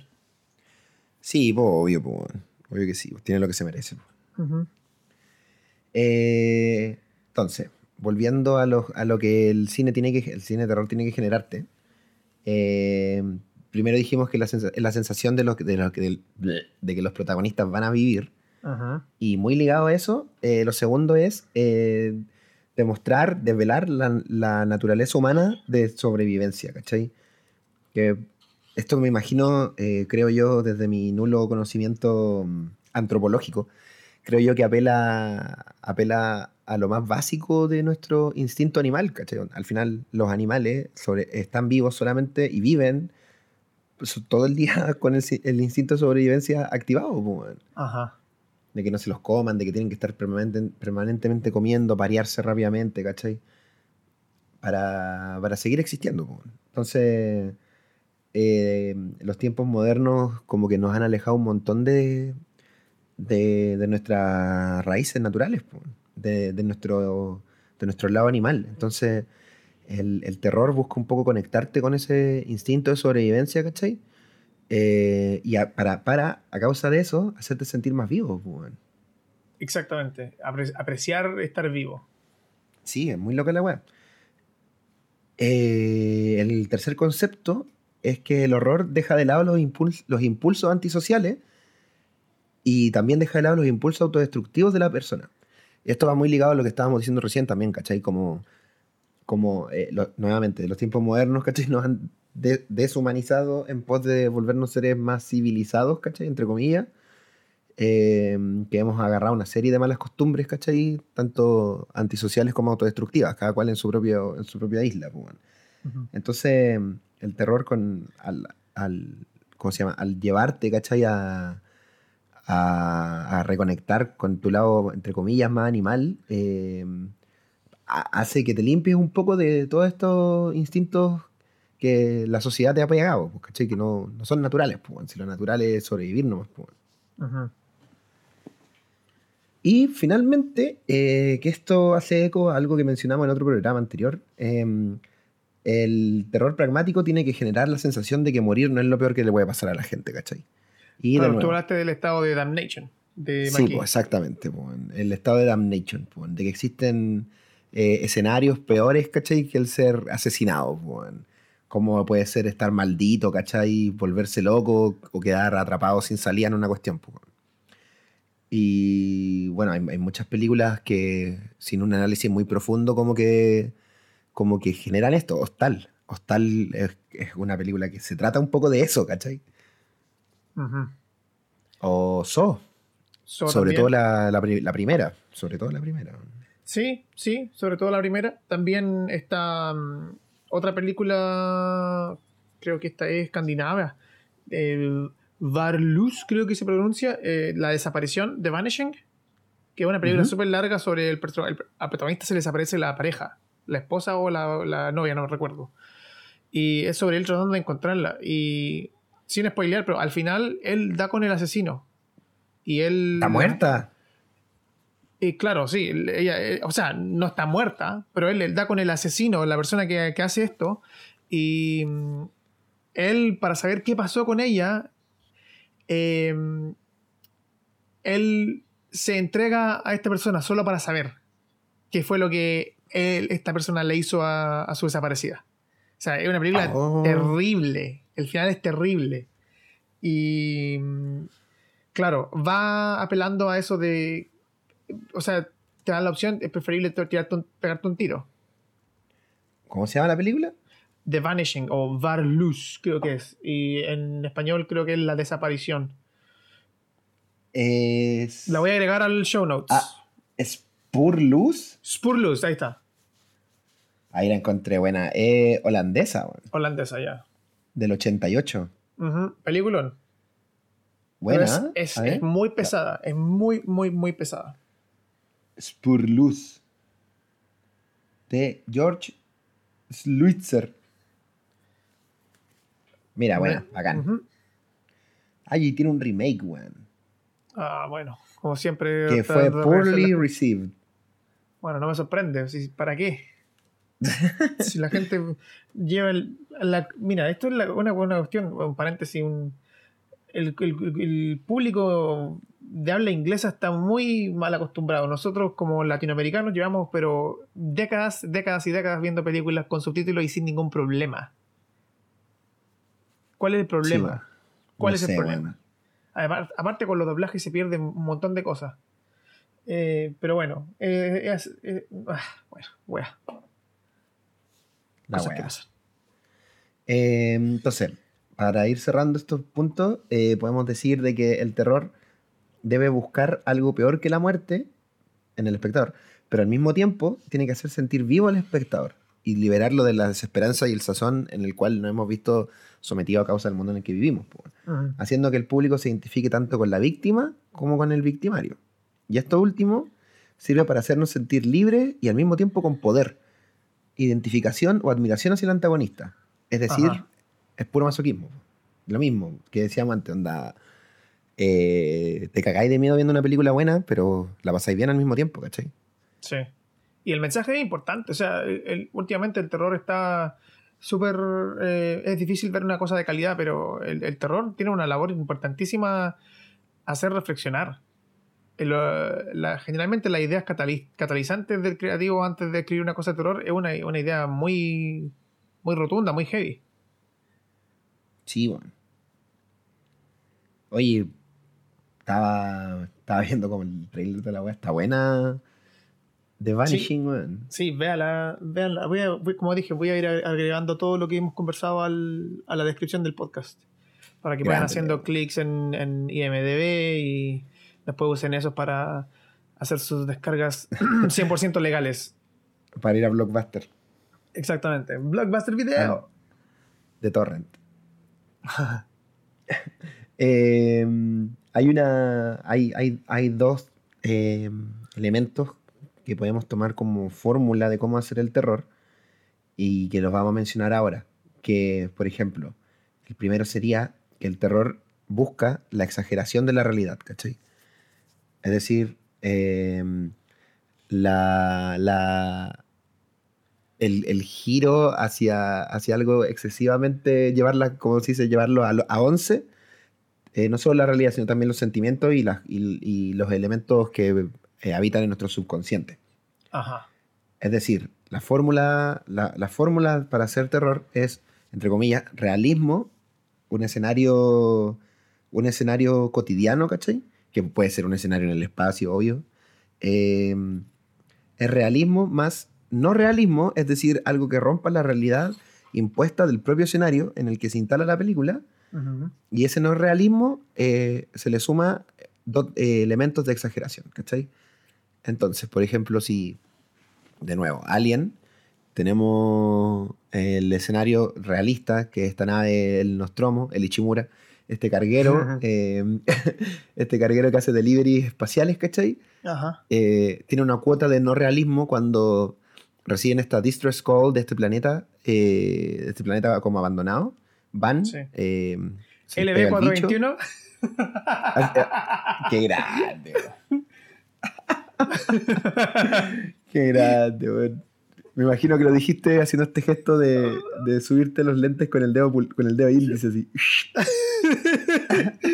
Pero tengo que revisar si estoy correcto porque si no. No, si no sería el medio fake, weón. No, no, que- LB426 es la de las dos, LB421 no existe, jeje. el E EB426 es pues si la de la 2 es la de la 1. Ah, ya, entonces, bueno, por 5. Estaba, estaba en el mismo sistema, estaba en el sistema correcto. Entonces, eh, bueno, la- el, el descenso a LB426 es esta cuota de no realismo, ¿cierto? Cuando encuentran la nave de los Space Joke y toda la weá. Y la exageración viene cuando el xenomorfo aparece, po. cuando el Exacto. xenomorfo nace, ¿cachai? Que rompe todas las. Bueno, primero John, rompe a John Hart y segundo rompe todas las barreras que el mismo escenario, ¿cachai? De la película nos, nos presentó. Entonces, eh, básicamente esa sería como una fórmula, entre comillas, de- valga la redundancia, entre comillas, básica de cómo generar el, el terror, ¿no? Realismo más Ajá. una cuota de no realismo y esa cuota de no real- realismo elevarla a la exageración. Le va a servir como un ejercicio rápido. Póngale pausa y piensen en una cosa cotidiana, eh, una cosa que rompe ese esquema y agregarle un elemento de exageración a estas dos cosas. A ver, Leo, eh, a- a- a- apliquemos, apliquemos, aplique, aplique la fórmula a, a la primera película que se te venga a la cabeza. Eh, de terror, me imagino. Ah, O, o Sí, sí, no, pues claro, Naked Gun, no, pues, güey. El Nielsen. sentimental. El- oh, no. Eh, a ver, eh, El Resplandor, The Shining. ¿Cuál? La, La, la buena, la buena o la mala. la única que existe, que es la de Stanley Ah. Kubrick. Oh, qué- Yo no, yo no conozco poco otras. canón- poco canónico, weón. Yo no conozco otras. Na- nadie más ha intentado adaptarla. No. Ni siquiera su propio, su propio autor. El mundo completo estuvo de acuerdo de que esa película era perfecta y que no hacía falta tocarla en un universo paralelo. en todo caso. Bueno, entonces tenemos realismo. eh, está este hotel y está esta familia y se acaba la temporada de, de esquí, el open season se acaba, lo que sea, de resort, y necesitan a alguien que se queden a cuidar eh, lo que es el hotel y, y todas sus vecinidades, ¿no? Eso es lo realismo, la parte de realismo. El, no realismo viene con eh, estas entidades que viven en el hotel, ¿no? Ya. ¿Estamos bien por ahí? Sí, vamos bien, vamos bien. Exageración, eh, tomar la parte realista en combinación con lo de los espíritus. La parte realista, ¿a qué me refiero? Una familia que está, eh, está totalmente aislada en medio de la nada, en la nieve, y una cosa muy, muy real y muy común, eh, el, impacto psicológico que este, estas condiciones tienen en la mente. Tomar eso, exagerarlo, un personaje que se ve completamente eh, distorsionado por, por esta situación, y además tenemos la parte paranormal que lo influye un mucho más. Y ahí está la parte terror. Eso es lo que, causa la, locura, la locura de Jack Nicholson al final vendría siendo la, exageración. Exactamente, que te hace el paralelo de estar perder tu sanidad con, ser influenciado por fuerzas externas, porque eh, seamos claros, hay partes de la psiquis que no se pueden controlar y te afectan de una manera muy real. Entonces el ese es el mensaje real, ¿cachai? Pero esa es la, como la, fórmula aplicada. Sí, de hecho creo que está bien aplicada, bueno, un 7, una carita feliz. Gracias. Sí, después de, del guateo ahí con el planeta de Alien, ah, ya, sí, bien. Fueron, cinco números, Rob, por favor. No, no fueron, no fueron cinco. ¿Sí? Pongamos un 5 sí. Dijiste 41. Ya, un 5, porfa profe. No, ahí capilla, te fuiste a capilla, pero ya. bien. Pásame con un 4, ahora, pasaste, ahora pasaste con 5-3, una vez así. Ah, ya, ya, conforme. Te fuiste, Te fuiste a examen, sí, pues, bueno. El que pasa, pasa. Claro, si lo importante es pasar al final, pues bueno. Ya, perfecto, me quedo conforme, gracias. Eh, bueno, teniendo esto claro, esta, esto que vamos a llamar fórmula A de cómo generar terror, eh, podemos mencionar algunos tips sobre cómo generar ese terror usando esta fórmula.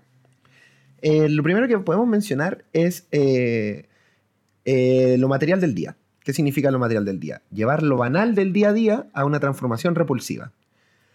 O sea, em, bueno, el, terror obviamente viene, o sea, una rama importante del terror viene de, cosas cotidianas, de lo burdo, ¿cachai? De lo hogareño. Exactamente. Entonces, de algo que por sí mismo no es terrible, ¿cachai? Por ejemplo, tiburón, pues tiburón es un animal. Sí. O cualquier película de animales que se vuelvan locos, ¿cachai? Eh, cujo, aracnofobia, loco, mosquitos, piraña, ¿cachai? Eh, anaconda, unas más buenas que otras, pero. o sea, tiburón es la única buena de todas las que dije. Eh, aracnofobia causó gran estrés en, mi, en la versión de 5 años de, de Leo Astudillo, debo decir. No estoy saltando la defensa de aracnofobia, pero. Pero vale callampa. Pero fue efectiva. Si lo, hubierais visto tres años después, no creo que hubiera sido muy efectiva. el Leo de 8 yo creo que podría haberla tolerado. ¿Por qué no usan raid estas personas? Estaría pensando yo. Sí, pues. Entonces, em, de nuevo, lo cotidiano, convertirlo en algo terrible. No sé si tuviste, eh, siempre hay una manera de citar, de citar a Martin Scorsese, bueno. No sé si tuviste un corto de Martin que se, se llama algo como The Shave. No. Ya, se trata de. Se trata de. sí, se trata de Martin Scorsese afeitándose. Y. ¿Es él? Sí, creo que es él que actúa. Y, y la afeitada se le sale de las manos, para no spoilearla. Ah, bueno. Es un cortito, así dura. A ver, voy a decir, debería estar en YouTube. Eh, dura. Cuatro minutos, una wea así. Scorsese. Pero claro, eh, responde también a esta lógica de eh, ah, The Big Shave se llama. Me imagino que queda con una cortada, una cortada bien a ras. Claro, es del 67, dura 5 minutos. Como cuando aparece el desaparecido por primera vez de. ¿Cómo se llama esta película? La del cubo, este. Hellraiser. cuando aparece por primera vez que aparece Freddy Krueger. Sí, weón. La cara estaba en sangre. Puta, queda más o menos como ese, weón. De hecho, sí. Bueno, pero claro, e, eso es, responde a lo mismo, ¿cachai? Llevar algo súper cotidiano, algo súper banal, que no da miedo por sí mismo, a una wea terrible, pues, weón. Como, no sé, los payasos. Y claro, sí, sí el ejemplo ridículo, pero claro, los payasos igual... Buen ejemplo. Igual funcionan en esa lógica. A ti también, los payasos a mí no. Weón. Para nada. Yo tengo un primo, eh, saludo Cristian, si lo está escuchando. Eh, pero el, el, chacal de tenerle miedo a los payasos cuando era chico, no sé si aún, no creo que no. Pero y yo recuerdo que nuestra tía, que vivía como en la misma cuadra donde eh, vivimos mucho, mucho tiempo nosotros, eh, entraba a la casa de ellos y la primera weá que se veía adelante era un póster No. Un póster como de un metro y medio de un payaso. Y estaba hasta, estaba hasta, estaba hasta enmarcado. ¿Y por qué, weón? No sé. ¿Por qué estaba ahí, weón? No sé, pero yo siempre me acuerdo de eso, que a él le daba miedo entrar a la casa de la tía. Oye, pero ¿qué onda tu tía, weón? el chacal del, del Pegaso le gustaba, no sé, en realidad que no sé, en realidad que no sé. Pero, weón, le marcó un cuadro un payaso, weón. Eso no está bien, weón. Era, bueno, yo, estoy diciendo ahora de un metro y medio. Recuerden que yo era un, un, niño, pero era grande, o sea, tomaba la mayor parte de la pared. era como un póster de cine cuando uno va al cine y tienen en cartelera en los pasillos. Era como de ese tamaño, como un, un, un A1 para los diseñadores gráficos. Pero, pero ¿por qué, weón? La tía Isabel, la tía Chávez tenía eso. No sé por qué. ¿Pero ¿le gustaban los payasos? Bueno, estoy asumiendo porque a alguien que no le gusta ni cagando cuelga uno. pero la verdad es que no lo sé con certidumbre, pero, pero el relato es real. Es 100% real, no fake. Oh, qué buena la weá, weón. Eh, eh, ya. El, el, siguiente, el siguiente tip sobre cómo generar terror usando la, la fórmula la fórmula A, fórmula, sí, fórmula A creo que dijimos, no importa es eh, el Step Down Realism. ¿Qué, ¿Qué, significa esto? Eh, significa como realismo sin glamour, ¿cachai? Como más que un hiperrealismo, significa como un realismo sucio, ¿cachai? una, la, la, banalidad, ¿cachai? Llevaba como a como a algo repulsivo, en ese sentido eh, la película, la gran película que citaste, Funny Games, ¿cachai? Tiene mucho de eso, es como un, si bien es, un es realista, eh, tiene un realismo súper opaco, ¿cachai? Como, de nuevo, creo que sucio, creo que es la palabra correcta, ¿cachai? Sí. Eh, ¿Viste The Witch? The Witch, sí. The Witch. Sí, porque lo escribe con doble V, con doble V. El, pero no ah, con doble U. El, póster lo, lo, estilizan como V-V-I-T-C-H. The Witch. No te has dado cuenta de eso. ¿No es la bruja? La película que salió hace como tres años. Sí, sí, sí. Donde actúa la loca de. Actúa la loca de Game of Thrones. Ah, me pillaste. Yo recuerdo que yo dejé de ver Game of Thrones como en la segunda temporada. Ah, verdad. Bueno, ya, pero sí, pues, la, la que más. La que ocurre en Nueva Inglaterra, pues. Sí, que yo, soy la bruja del bosque y me voy a llevar a... Son, ya, sí. son colonos y weá. Ah, ¿verdad? Black Phillip. Black Phillip también. ¿Verdad? Tienes toda la razón, son dos V, weón. The Witch. Ay, ¿por qué lo hicieron así, weón? Yo creo que va como para eh, expandir la idea de esto de que está basado en una época pasada. Antes de que existiera la W. Claro, la implicación es como sí, tomando la ambientación llevada al diseño. Ocurre como en el 1600, ¿no? creativos de diseño gráfico, pues sí, trabajar en McDonald's o hacer The Beach.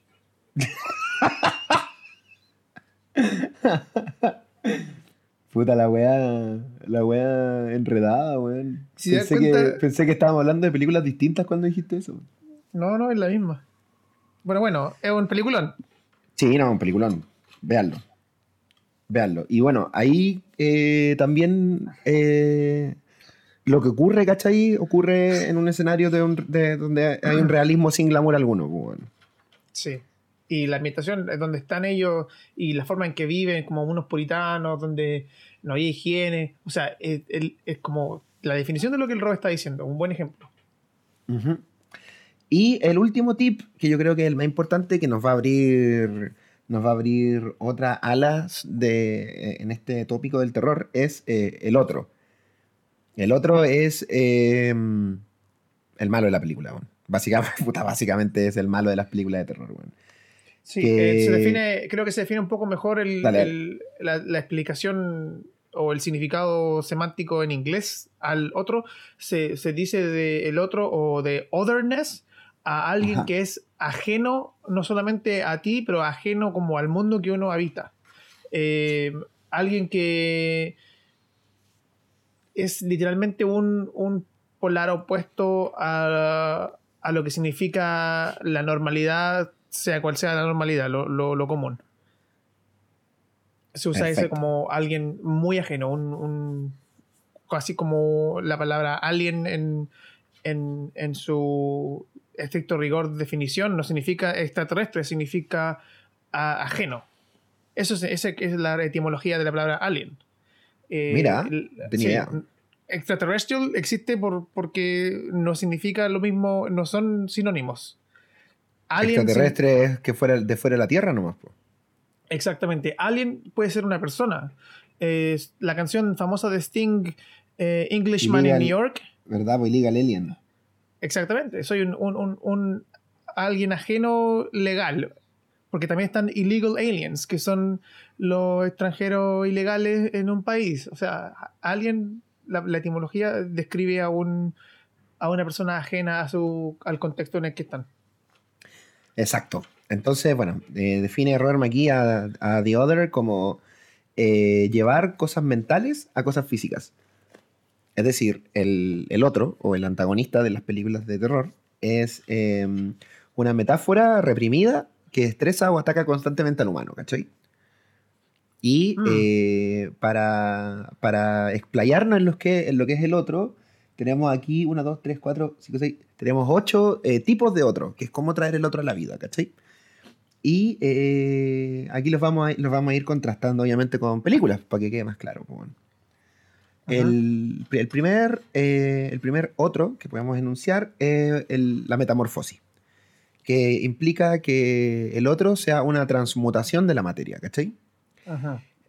Eh, entonces, de nuevo, el otro siempre responde a, metáforas, a metáforas de cosas que están ocultas en el subconsciente de las personas y, por eso cuando las vemos, ¿cachai?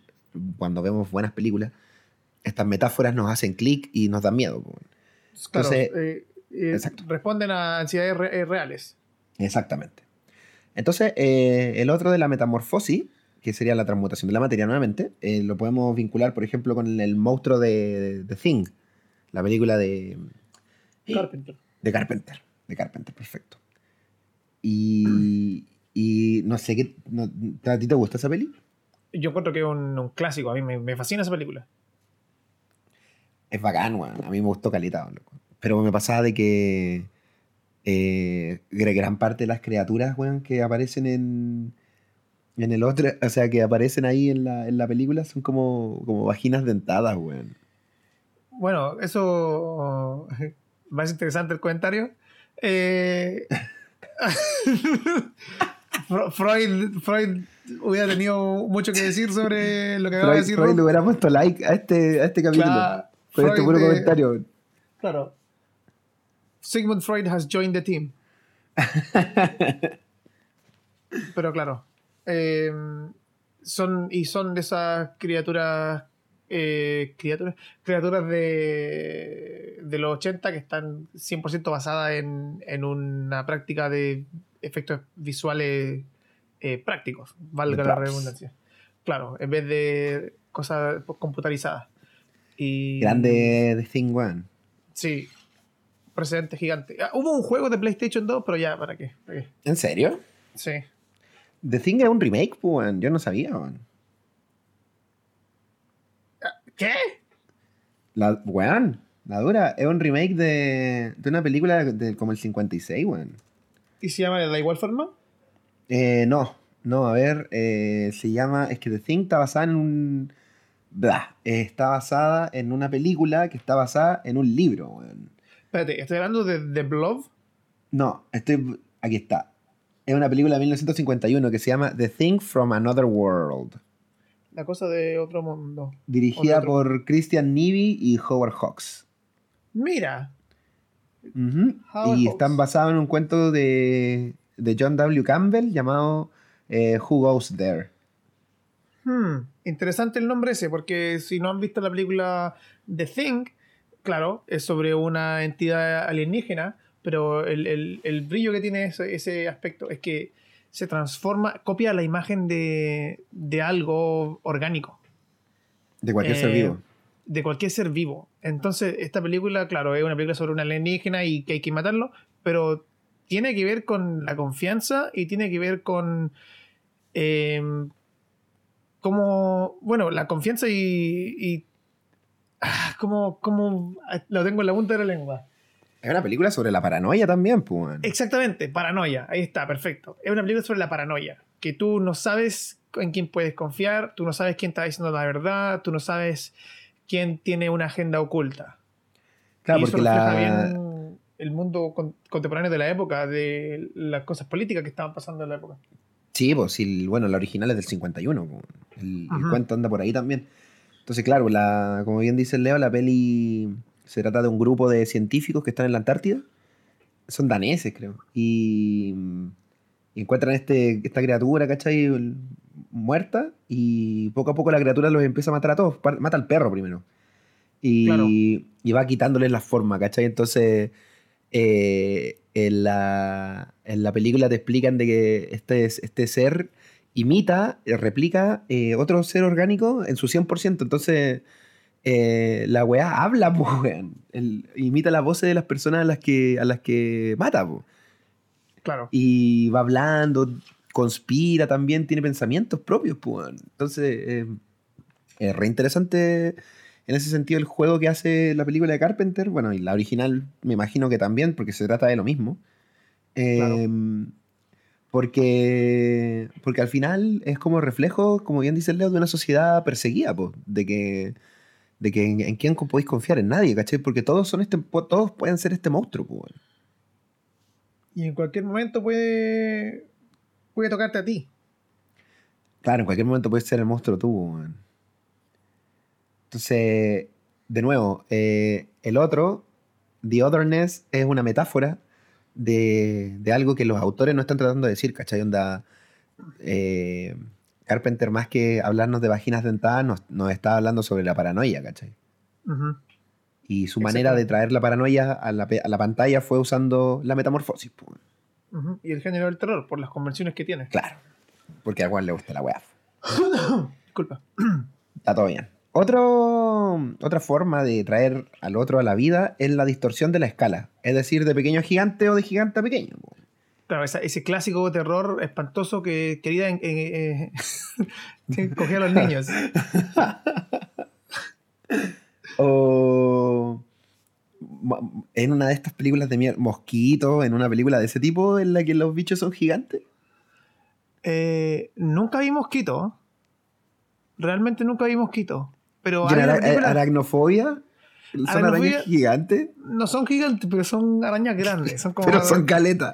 Son altas y son como el tamaño de una mano. Pero hay una película como del 2000 que es que se llama Eight-Legged Freaks. No sé cómo se llama en español. Que sale... Creo que sale uno de los hermanos Wilson. Creo que es Luke Wilson. Ya. Y, y, es sobre arañas gigantes. Pero literalmente arañas gigantes. O sea, del deporte que se suben arriba de una casa y están como tapando el techo no, sé cómo se, no sé cómo se llama en español. A ver, eh, creo que es Eight Legged Freaks. Ahí está. Y es del. Sí, es Luke Wilson, tal cual. 2002. Pero dice que es ciencia ficción, o sea, de terror no es. Bueno, bueno. Ya. Em, pero, por ejemplo, está eh, que es una película del año del año del año ñauca, pero The Incredible Shrinking Man, no sé si la cachai, weón. No, para nada. El hombre increíble que se toma una pastilla de chiquitolina. En español, en español le llegó El increíble hombre menguante. Menguante. menguante, weón. Claro, se trata de un loco que. Se trata de un loco que va como en una en un barco y pasan como por una neblina radioactiva, weón, y el loco se, achica, se achica. Entonces el weón eh, empieza a tener como problemas con la. de nuevo, lo cotidiano, ¿cachai? Que llevaba en el barco, como que se vuelve un, un peligro para él, ¿cachai? Ya, o sea, es loco se va a comer un cereal y tiene miedo de ahogarse. O del gato, que me acuerdo que había un gato, una wea así. No, Juan Vila Ah, y el gato lo quiere cazar. Claro, pues. bueno. Entonces, eh, bueno, pero la, pero la película, ¿cachai? En realidad, como que el, el, el, por qué la ponemos como ejemplo, porque está ahí anotada en la pauta, es que la película lo que utiliza este, este gadget de achicar a una persona, esta, esta, este recurso, De, traer al otro como, forma de distorsión de la escala, para porque la tesis de la película se basa como en la identidad humana, pues, ¿cachai? Mm. La película, el weón, como el protagonista tiene como una serie de, dudas que orbitan en torno a la, gran duda del, individuo de quién soy, ¿cachai? Y para dónde voy, cuál es mi objetivo en la vida. Entonces, eh, los autores, utilizando esta, esta herramienta, eh, permiten de que el protagonista resuelva esta duda, ¿cachai? Mm. No es como solamente a, volverlo chico y que las la hormigas sean un problema, ¿cachai? Es como eh, devela problemas mentales del personaje, ¿cachai? Y... Mm, interesante. Sí, sí, es, bien interesante. Bueno. Y bueno, entonces, eh, otra herramienta para traer al otro a la vida es el determinismo del lápiz, que es decir, esto es muy, es muy griego, weón, pero se resume en que todo es malo y que hay una fuerza maligna eh, omnipotente detrás de todo, ¿cachai? Como destino final. Ah, por supuesto, Final Destination. ¿Cachai? El destino, valga la redundancia, el destino, ¿cachai?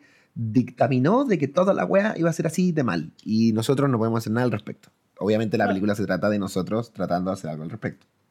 Claro, tratando de buscar la, la solución que puede tener todo este, este evento. Tratando de torcerle la mano al destino. Es bastante, es bastante griego este, este predicamento, esto de querer que va a ir al oráculo y te dicen algo y tratar de evitar y al final todo lo que tú hiciste fue en son de que llegaras a ese destino que te han, te han claro. se llama? divisionado. Claro, al final fuiste el, el ejecutor de tu propia ejecución. Exactamente. Bueno, Destino Final es como. Creo que la que grafica mejor esta, esta herramienta de la, del determinismo del lápiz, de que, de que los protagonistas están condenados a su fatalidad porque existe una fuerza superior a ellos, ¿cachai? Y que mm. casi nunca la logran derrotar, pues. Pero claro, como decíamos antes, el espectador tiene que, tiene que tener la, ilusión de que, de que es posible derrotarlos, pues. Obvio que sí. Exactamente. Otra, otra herramienta es la transcausalidad. No sé por qué se llama así, pero lo que, que viene por la, por la dinámica de la... De la, oye, me he enredado caleta en este programa, weón. Eh, que viene por la por el juego de causa-efecto que se ejecuta a través del control de la mente por sobre la materia. Esto llevado a un idioma más simple es poderes sobrenaturales, pues como Carrie. Claro.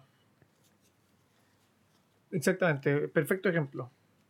Como Carrie. Entonces la transcausalidad, de nuevo, es, la, lógica de la causa-efecto dictaminada por el control de la mente sobre la materia, ¿cachai? Entonces, ¿cómo? Y bueno, obviamente, la, de nuevo, el, otro siempre es una metáfora, ¿cierto? De la tesis del autor. Entonces, eh, en Carrie, ¿tuviste Carrie, no? ¿O la leíste? Por supuesto, yo no lo he leído, pero la vi también muy, muy chico. Entonces, ¿cuál, ¿cómo creéis que, se aplica, que aplica lo que acabamos de decir? Bueno, porque Carrie es una niña que eh, descubre que tiene poderes telequinéticos.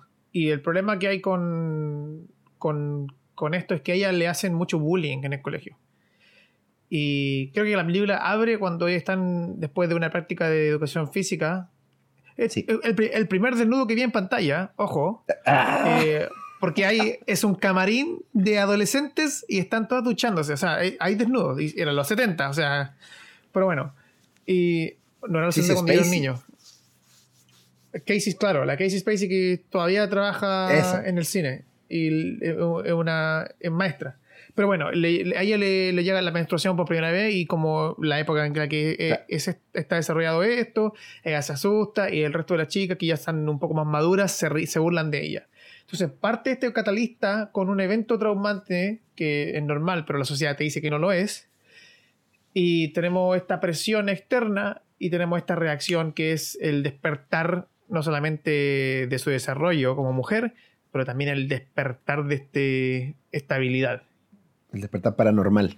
Exactamente. Entonces tenemos ahí el, espejismo eh, clarísimo. Eh, la adultez llega con, con estos poderes, con esta responsabilidad de que, que te impone la sociedad y que a veces no, que no estáis preparados para ser adulto. De hecho, de hecho que sí. Es buena la metáfora que hace Stephen King con Carrie. Bueno. Sí. Bueno, a eso sumado de que la loca tiene como una mamá eh, altamente religiosa. religiosa y inestable también. Sí, pues, inestable mentalmente. Exacto. O sea, la Carrie recibe bullying en el colegio y luego se va a la casa y, la cosa sigue. Sí, pues abusada también por su mamá en la casa. Es muy. Es triste, Carrie, bueno. Sí. Es re bueno el libro, Es re bueno el libro porque eh, los capítulos, entre, medio de los capítulos, como que el loco Stephen King pone como, como lore ¿Cachai? Como que hay recortes de diarios de casos que han ocurrido antes, de gente con poderes paranormales, hay como pequeños papers de gente que ha estudiado como la, la, la, telequinesis. ¿Telequinesis? Sí, mm. pues telequinesis. Entonces, es, es, re interesante como... Y aparte, bueno, es cortito, tiene 300 páginas. No, nunca lo he leído, así que voy a tratar de buscarlo. Si son 300 páginas, lo voy a leer, pero así. Sí, lo último que leí de King, de King, tenía como 1300 páginas, así que. Como casi todas sus weas, pues. Sí, una novela, bueno. El siguiente punto de cómo traer al otro a la vida es la multiplicación de personalidades. Esto se explica, se explica por sí mismo, que implica sacar de un personaje varios personajes, o viceversa, varios, de varios personajes hacer un personaje.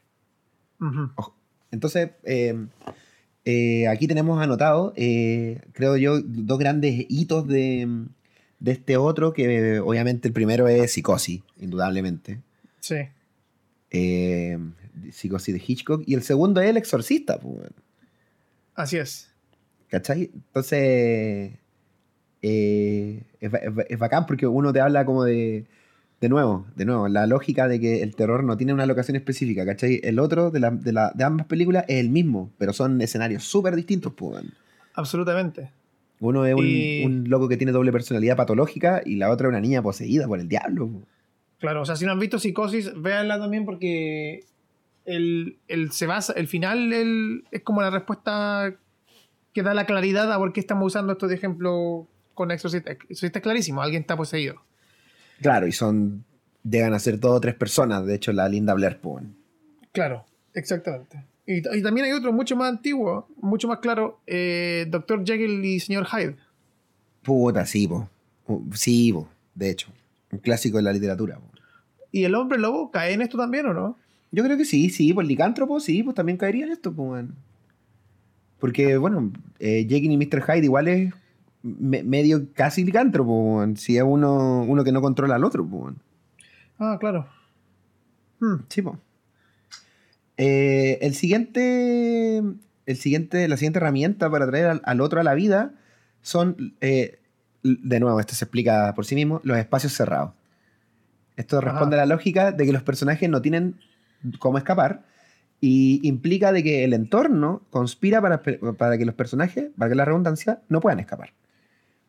Por ejemplo, eh, sé, lo que hiciste el verano pasado que te acuerdas que están estas eternas persecuciones, ¿cachai? Del malo encapuchado con la, la waifu de turno. Y se cae la caja y justo se cae una cortina y el personaje se enreda, ¿cachai? Eh, se corta la luz, salta un, salta un fusible y justo se corta la luz, ¿cachai? Entonces... Tiene un, hay un subgénero, bueno, no un subgénero, pero tiene un sobrenombre ese tipo de película en inglés. Eh, ese tipo de cine. Eh, Last Girl. ¿Ya? Como la última chica. Claro, porque siempre queda como la última chica tratando de, escapar. Y no puede. Bueno, no sé si él, sí no puede, pero es como la, la, convención. Onda, por ejemplo, Terminator, la primera sería un Last Girl, porque queda Sarah Connor sola tratando de parar al robot. Claro. Terminator, Terminator eh, es una película de acción, ¿no? Pero ¿entrará en, ¿tendrá algo de terror? Yo creo que no, güey. En el otro, sí, porque está diseñado. Mira, el tercer acto de Terminator está diseñado como película de terror. No me interesa si la película parte como acción o. El último acto está diseñado, tiene, tiene jump scares, la iluminación, la banda sonora, los silencios. Está diseñado como un tercer acto de terror. Sí, tenéis razón. Sí, en eso tenéis razón, man. Oye, pero eh, esto de los espacios cerrados, entonces el cubo sería un buen ejemplo. Seco, Leo, Juan. Se me, se me erectó un pezón. Vamos a tratar de, hacer que el otro siga la corriente. se me acaba de erectar un pezón con el ejemplo que pusiste, Juan. Eh, Yo vi el cubo por culpa tuya, Juan. ¿En serio? Sí, pues tú me mostraste el cubo, Juan. Oh, interesante. Eh, yo contaba antes que con Rob nos conocimos por internet en los inicios de 2003, por ahí. Y seguramente esta, esta recomendación llegó por, por MSN Messenger. Probablemente, oye, voy a, voy a hacerme un vaso de agua mientras, pero sí. Sí, continúo. Bueno, entonces lo que pasa con lo que pasa con El Cubo es que es una película independiente de creo que del 96 o 97, de un tal Cícula. Y el, el atractivo que tiene esta película es que tú, el espectador, tal como los personajes que son un, un, ensemble, que se dice en inglés, es como un, un elenco completo, o sea, no hay un solo protagonista, eh, despiertan en literalmente un cubo. Y como, como un cubo. Bueno, es un, es un, cubo perfecto, son habitaciones que son cúbicas, que cada cara... Ya ha regresado. Que cada, cada área de, la habitación, o sea, el piso, las paredes y el techo son de las mismas dimensiones, son literalmente cubos. Y en cada una de estas caras hay una puerta, como una compuerta como, como de submarino casi. Y hay posibilidad de que estas habitaciones, que parecen ser infinitas, parecen ser infinitas, eh, tengan trampas que no son discernibles al, al ojo desnudo. Y estos personajes, que son creo seis u ocho, tienen, que, tienen la labor de, buscar una forma de salir de este cubo. Y claramente son personas distintas, con background distinto, con historias diferentes, con personalidades diferentes. Entonces, eh, también habla sobre eh, estas paranoias de quién quiere salir y quién quiere ayudar a todos al resto a salir y quién está pensando de una manera más em, egoísta. Y bueno, una película independiente como utilizar a los otros para salir. Exactamente. Es, muy, muy buena, tiene un efecto especial, pero muy bueno para la época. Eh, y es una buena pieza de conversación, porque es una de estas películas que te hace reflexionar y que si la ven con alguien, estoy seguro de que van a querer conversar por, por horas sobre esta película. Y hay, hay un, un par de, de secuelas slash precuelas. Creo que hay Está Cubo 2, que se llama Hipercubo, que es tirado más a ciencia ficción. Y está Cubo 0. Cubo 0. Que es un poco más chabacana porque trata de explicar mucho. Pero igual vale la pena verla. Vale la pena. pero Cubo, Cubo 1 es, un, peliculón. y no hace falta ver el resto. O sea, la película funciona por lo que es.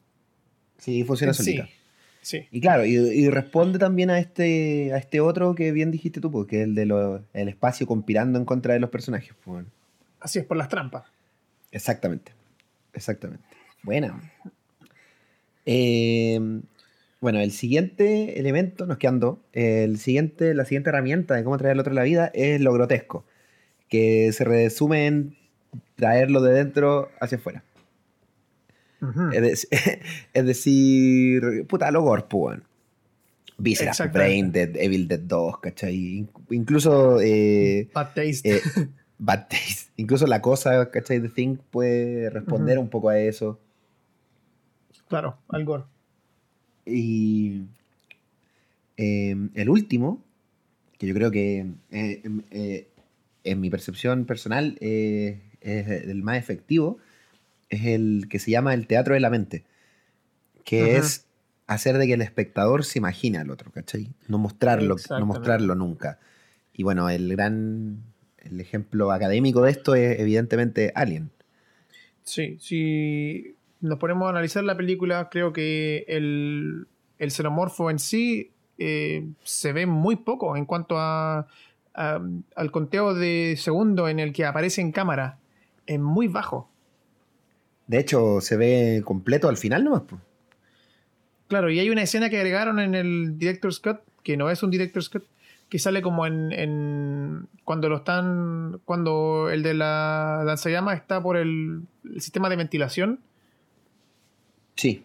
Hay una toma que dura mucho más en el Director Scott que en la original. Y hay una hay una escena eliminada también de cuando mata a, una mina que la mina va a buscar unos unos tubos no me acuerdo qué está buscando. Ah, sí sí sí sí unos tubos de oxígeno. Sí, y en la, y en la escena eliminada la, la, escena es un poquito más larga y se ve al bicho entero. Y la sacaron porque, bueno, esto igual es un poco azaroso porque Ridley Scott como que sí quería mostrar al alien, pero como el traje en el que estaba el actor era muy Kuma, eh, tú decidieron por sacarlo y mostrarlo a pedazos, ¿cachai? Mostrarle la boca, mostrar la mano, mostrar la cola. Porque el traje per se, bueno, y se ve al final de la película cuando el alien sale disparado de la nave, es súper feo, weón. Es como un traje de cumpleaños. es como cuando uno, cuando la familia contrata como a Iron Man y Spider-Man al cumpleaños y son como claramente un weón con zapatillas Nike. y con poncheras, y se le, ve el paquete. O, un gato Juanito con una epidemia. Entonces, claro, eh, en, esa, en esa escena se ve el, alien entero, ¿cachai? Que bueno, es mucho más alto que la niña, entonces la idea, claro, era generar como. que lo vamos a, lo vamos a hablar un poco más adelante, pero generar como este. este suerte de, abuso sexual, ¿cachai? Que, que, ocurre en esa escena, weón. Pero mostrando al bicho y la weá se ve eh, como Sí, es un monstruo muy invasivo. Esto también pasó con Tiburón, que tuvieron que esconder la edición mucho al, a la máquina Claro, porque era feo también. Pues. Era, era malísimo. Y Para la época. Spielberg quería mostrarlo y la editora le dice que no, que parece una cosa de papel maché. Entonces. el, tiburón de cachureo. El tiburón, claro. Oiga, ¿alguien, ¿alguien lo habrá, se lo habrá comido el tiburón de cachureo que esté escuchando? Que mande un correo, por favor, a punto de giro. Si es que alguna vez se lo ha comido el tiburón de cachureo. Entonces, eh, resumiendo, eh, las maneras de traer al otro a la vida eran la metamorfosis, ¿cierto? Como en The Thing, la distorsión de la escala, como en The Incredible Shrinkman, el determinismo del API, que es que todo es malo, como destino final, y la transcausalidad, que es Carrie, causa-efecto por el control de la mente sobre la materia, la multiplicación de personalidades, que es de un personaje sacar varios personajes, o de varios personajes sacar un personaje, como el exorcista o psicosis, eh, los espacios cerrados. También? Claro. ¿La de John Cusack? Claro, sí, bueno. Los espacios cerrados, como el cubo, eh, lo grotesco, traerlo de dentro hacia afuera, como Evil Dead, The Thing, o sea, Bad Taste, Brain Dead. Y el teatro de la mente, que es ocultar el, monstruo, el otro, y hacer que el espectador se lo imagine. Como Alien. Dicho esto, em, hay, una. Aquí, aquí anotaba una pequeña reflexión que dice: Dicho esto, hay que tener claro que el público que consume terror quiere asustarse, pero, entre comillas, no quiere asustarse. Claro, es... ¿Cierto? Es, como, es como que tú entras canchero a ver una película de terror. Es como, ah, ya va a sonar... Eso pasa mucho ahora con el, este, el, cine formulaico de mierda, de que suena la musiquita y la musiquita se... Y ahí viene el susto. Claro. El, portazo o el, el jumpscare. Sí. Mucho, mucho jumpscare. Entonces, la manera, la manera para, lograr destruir estas barreras que el espectador promedio se pone está, y, incomodar al espectador promedio que se cree la raja son las siguientes, los siguientes puntos que vamos a ir Fórmula B. ¿Qué es? Fórmula B. Primero, activar la imaginación. Activar la, imaginación del, espectador. Eh, es, decir, eh, dice, que vamos a proponer nosotros como, realizadores, ¿no? Que el público va a ver algo, pero no lo termina viendo. Esto va mucho de la mano con el otro eh, del teatro de la mente, que es hacer que el monstruo sea imaginado por el público, ¿cachai? Ya que el público, si no ve la criatura, la va a estar buscando siempre, pues. Ponele, eh, no sé, pues, ¿te acordáis cuando uno era chico y veía al exorcista y estaba el padre en la calle y veía a su mamá, el fantasma de su mamá, y aparecía como un flachazo así, una cara como del diablo? Claro, o en las paredes de la cocina también pasa eso. Claro, pues, entonces como tú como espectador estás ahí atento a, a todo lo que te pueda dar elementos de, weón, va a salir el diablo. Sí, Ese es un recurso muy común también en la serie de los archivos secretos de X, porque eran un presupuesto eh, relativamente eh, bajo y como se hacía uno para cada semana, eh, tenían que ocultarla cuando había un, un monstruo o un alienígena en algún capítulo, tenían que ocultarlo. Claro. Claro, de hecho. Y lo, por- lo, lo- lo que se puede hacer también para activar la imaginación es ir mostrando la criatura poco a poco. Es decir, eh, fases por fase. Vamos a volver a, eh, a Alien. Claro. Alien es como el Darth Vader de este capítulo, weón. Eh, vamos a hablar todo el rato de Alien, parece. Eh, que Alien, primero lo que hacemos, pues, cacha, primero mostramos un huevo. Después del huevo mostramos un facehugger, que es esta arañita, ¿cierto? Que se le pega en la, en la boca, en la cara de la gente. Sí. Después mostramos un bebé alien. Ajá. Después mostramos la boca del alien. Después mostramos la mano del alien. La cola del alien. Hasta que Sí. mostramos el alien entero y decimos, oye, el traje culiado feo, mejor no haberlo visto. Pero- Pero hay que. eh, hay que- aquí eh, se activa la imaginación de manera súper efectiva, ¿cachai? Porque Ridley Scott te va entregando información de una manera muy condensada, muy de a poquito, ¿cachai? Y al final de la película, tú tenés todo el conocimiento íntegro de lo que es el alien, pues. Pero lo armaste en tu mente. Exactamente, pues. Pero Ridley te dio todos los, ele- todo- todos los elementos, te lo entregó, ¿cachai? Y todos llegamos a la misma conclusión de cómo es un alien. Exactamente. Es genial. Y lo otro que se puede hacer eh, es mostrar al, al- al monstruo por completo, pero esconder su verdadero poder. pues. Por ejemplo, eh, por ejemplo, el aro. ¿Cachai? Ya. Samara en el aro, nosotros vemos, vemos a Samara eh, muy temprano en la película. Sí. Pero, nunca, ¿Pero qué hace Samara? Ah, claro. No se sabe. Como que vemos la consecuencia de lo que hace. Sí. Y no sabemos el por qué ni, ni cómo. No sabemos nada, pues, no sabemos cómo lo hace, pues, no sabemos de dónde proviene su poder tampoco, ¿cachai? Mm. De hecho, a medida que nos vamos metiendo más en la película, empiezan a, a suceder eh, cosas que, que no, no tienen, no tienen mucha explicación y que, y que están dictaminadas por este personaje. pues, No sé, la- la- los caballos que se suicidan, ¿cachai? Cuando van en el, en el barco. weón. ¿Por qué Oh, verdad, cierto. ¿Por qué pasa esa weá, weón? Y al Eh, final era todo un resultado de una infancia muy permisiva. Trauma de la infancia. Sí, pues ese pendejo culiado eres tú, Leo. Entonces, eh, hay muchas maneras de, de, de- de mostrar al monstruo y ocultar su poder, ¿cachai? Como Mm. por ejemplo aprovechar la- los juegos de sombra, ¿cachai?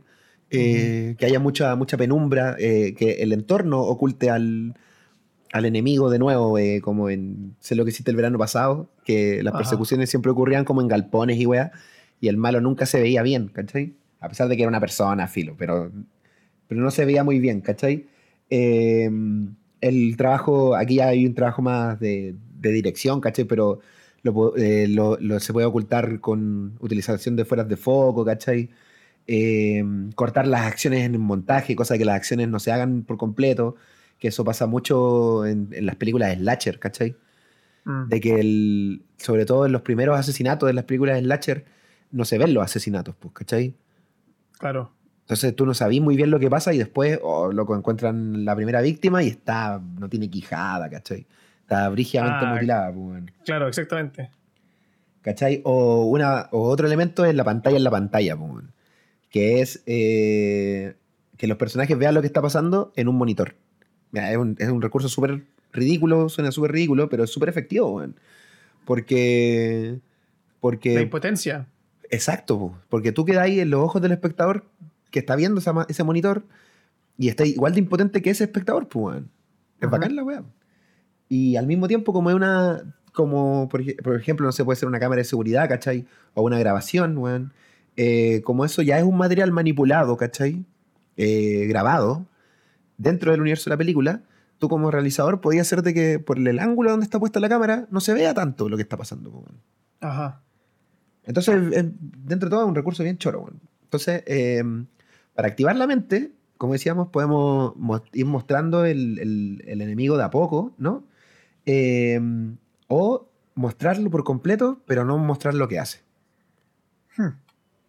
Interesante, nunca me había pegado el cachezo. Sí, es bien interesante ese, ese recurso. El siguiente, el siguiente punto, eh, primero, le hacemos una invitación al público, ¿cierto? De que, oiga, pasen a ver este espectáculo.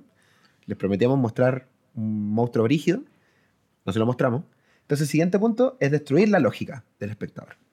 Claro. ¿Esto qué significa? Desorientar el espacio, por ejemplo, eh, hacer que el personaje esté muy perdido en el, que, que- que el espectador esté muy perdido en el espacio en el donde se mueve la historia, sirve para, para poco a poco, ¿cachai?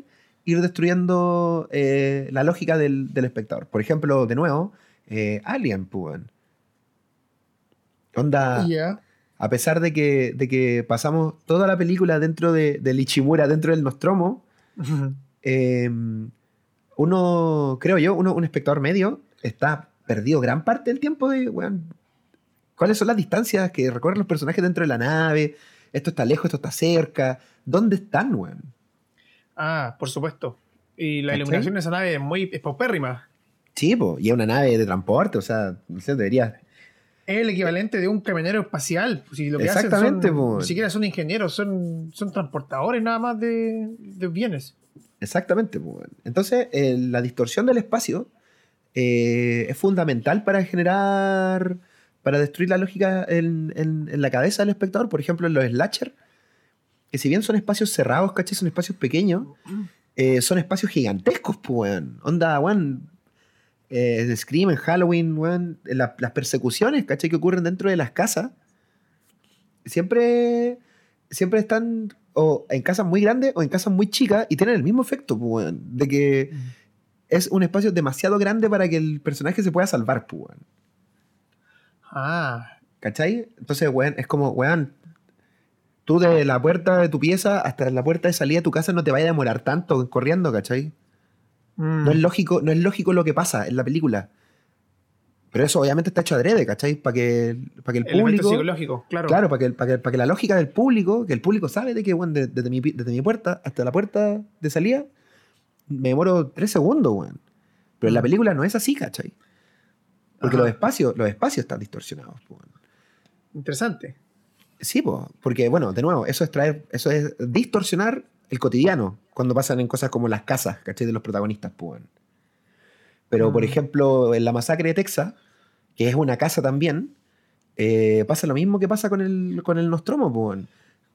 Tú, no puedes dibujar un, un pla- un plano de la casa, weón. Pasa también en el resplandor. Claro, weón. Claro, puta, ahí pasa, ahí pasa en, en el efecto inverso, ¿cachai?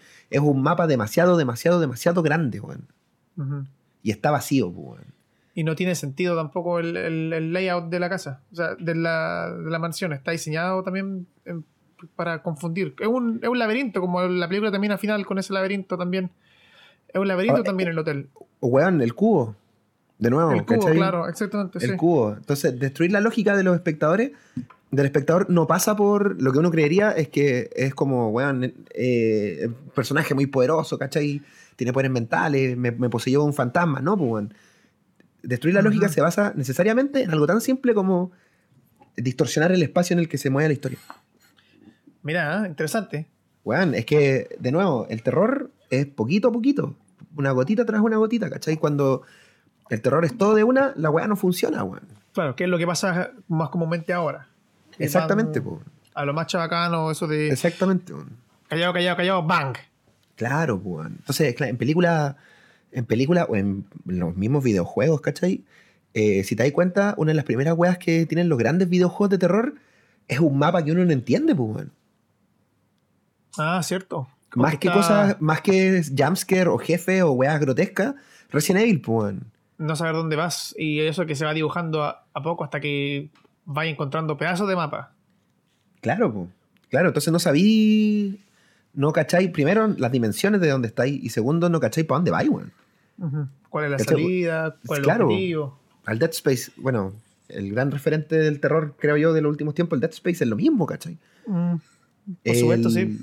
El PT, ¿cachai? De Silent Hills, de, Ah, de- también. de Kojima, es un ¿cachai? laberinto. Es un laberinto. Y es un mapa súper chico, súper súper estrecho, son cuatro piezas y un pasillo, pero está distorsionado de tal manera y te lo distorsiona en un loop de que ya tu lógica tu lógica queda desmoronada al toque, ¿cachai? Sí. Oye, y ahí, razón. ¿cachai? Entonces, después de eso, empiezan a, empieza, empezar a meter, vamos a, vamos a irlo desglosando poquito a poquito, eh, empezáis a meter cosas, entre comillas, más asociadas al terror, ¿cachai? Pero loco, lo primero es eh, el espacio en el que tú estás, no un espacio normal. Mm.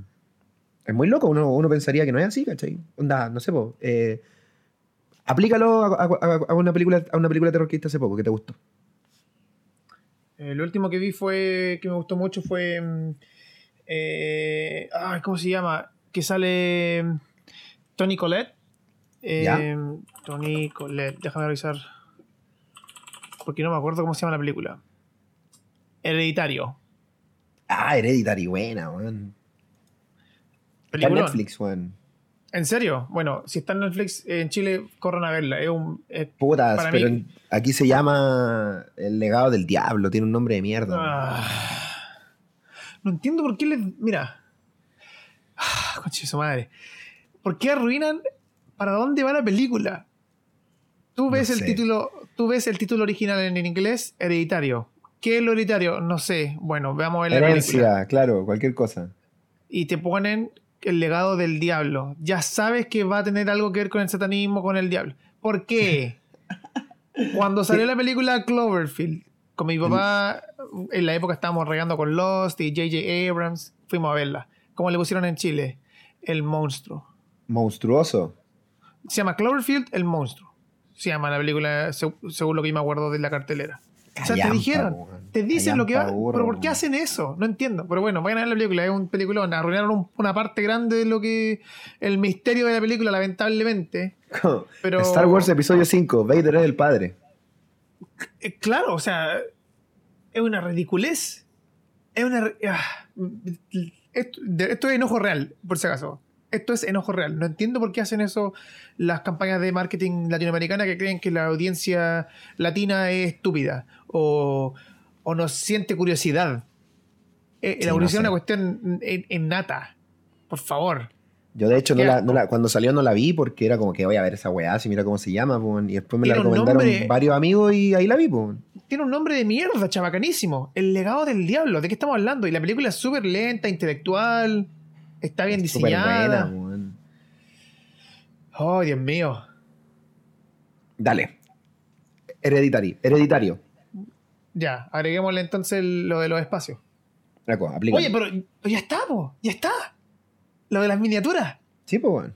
¿Veis? Está al toque, pues, weón. Dios mío.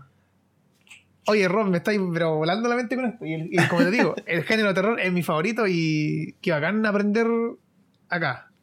Qué bacán, bacán, weón. Ya, mira. eh, teniendo eh, hereditario, teniendo hereditario en la mente, vamos a- al siguiente paso de, de cómo instalar el, la- el terror en la cabeza, que es la fórmula B. El siguiente paso es destruir las habilidades emocionales del espectador, ¿no? Eso quiere decir Ya. que eh, como, como narradores jugamos con, tenemos que jugar con la empatía del espectador y forzarlo a ir a donde no quiere ir, pues. ¿cierto? ¿Esto cómo se Ujú. consigue? Esto se consigue eh, poniendo al, al espectador en la piel de la víctima. ¿Cachai? Sí. Mira, todo, todo esto, toda esta weá, loco, eh, se puede resumir al, al inicio de, de Scream, weón.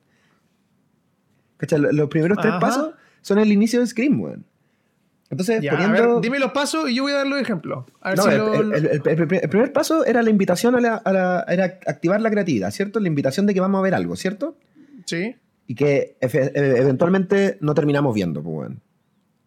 Ya, ¿Cierto? Ok. en, en. Scream, ¿cómo aparece el asesino? Primero aparece por teléfono. Es una voz, pues, weón. Claro. Es una voz, ¿cachai? Bueno, el, el villano no tiene una gracia porque es una persona con un cuchillo, pero ¿cacha cómo te lo introducen? pues? Es una voz. Es un malo que habla.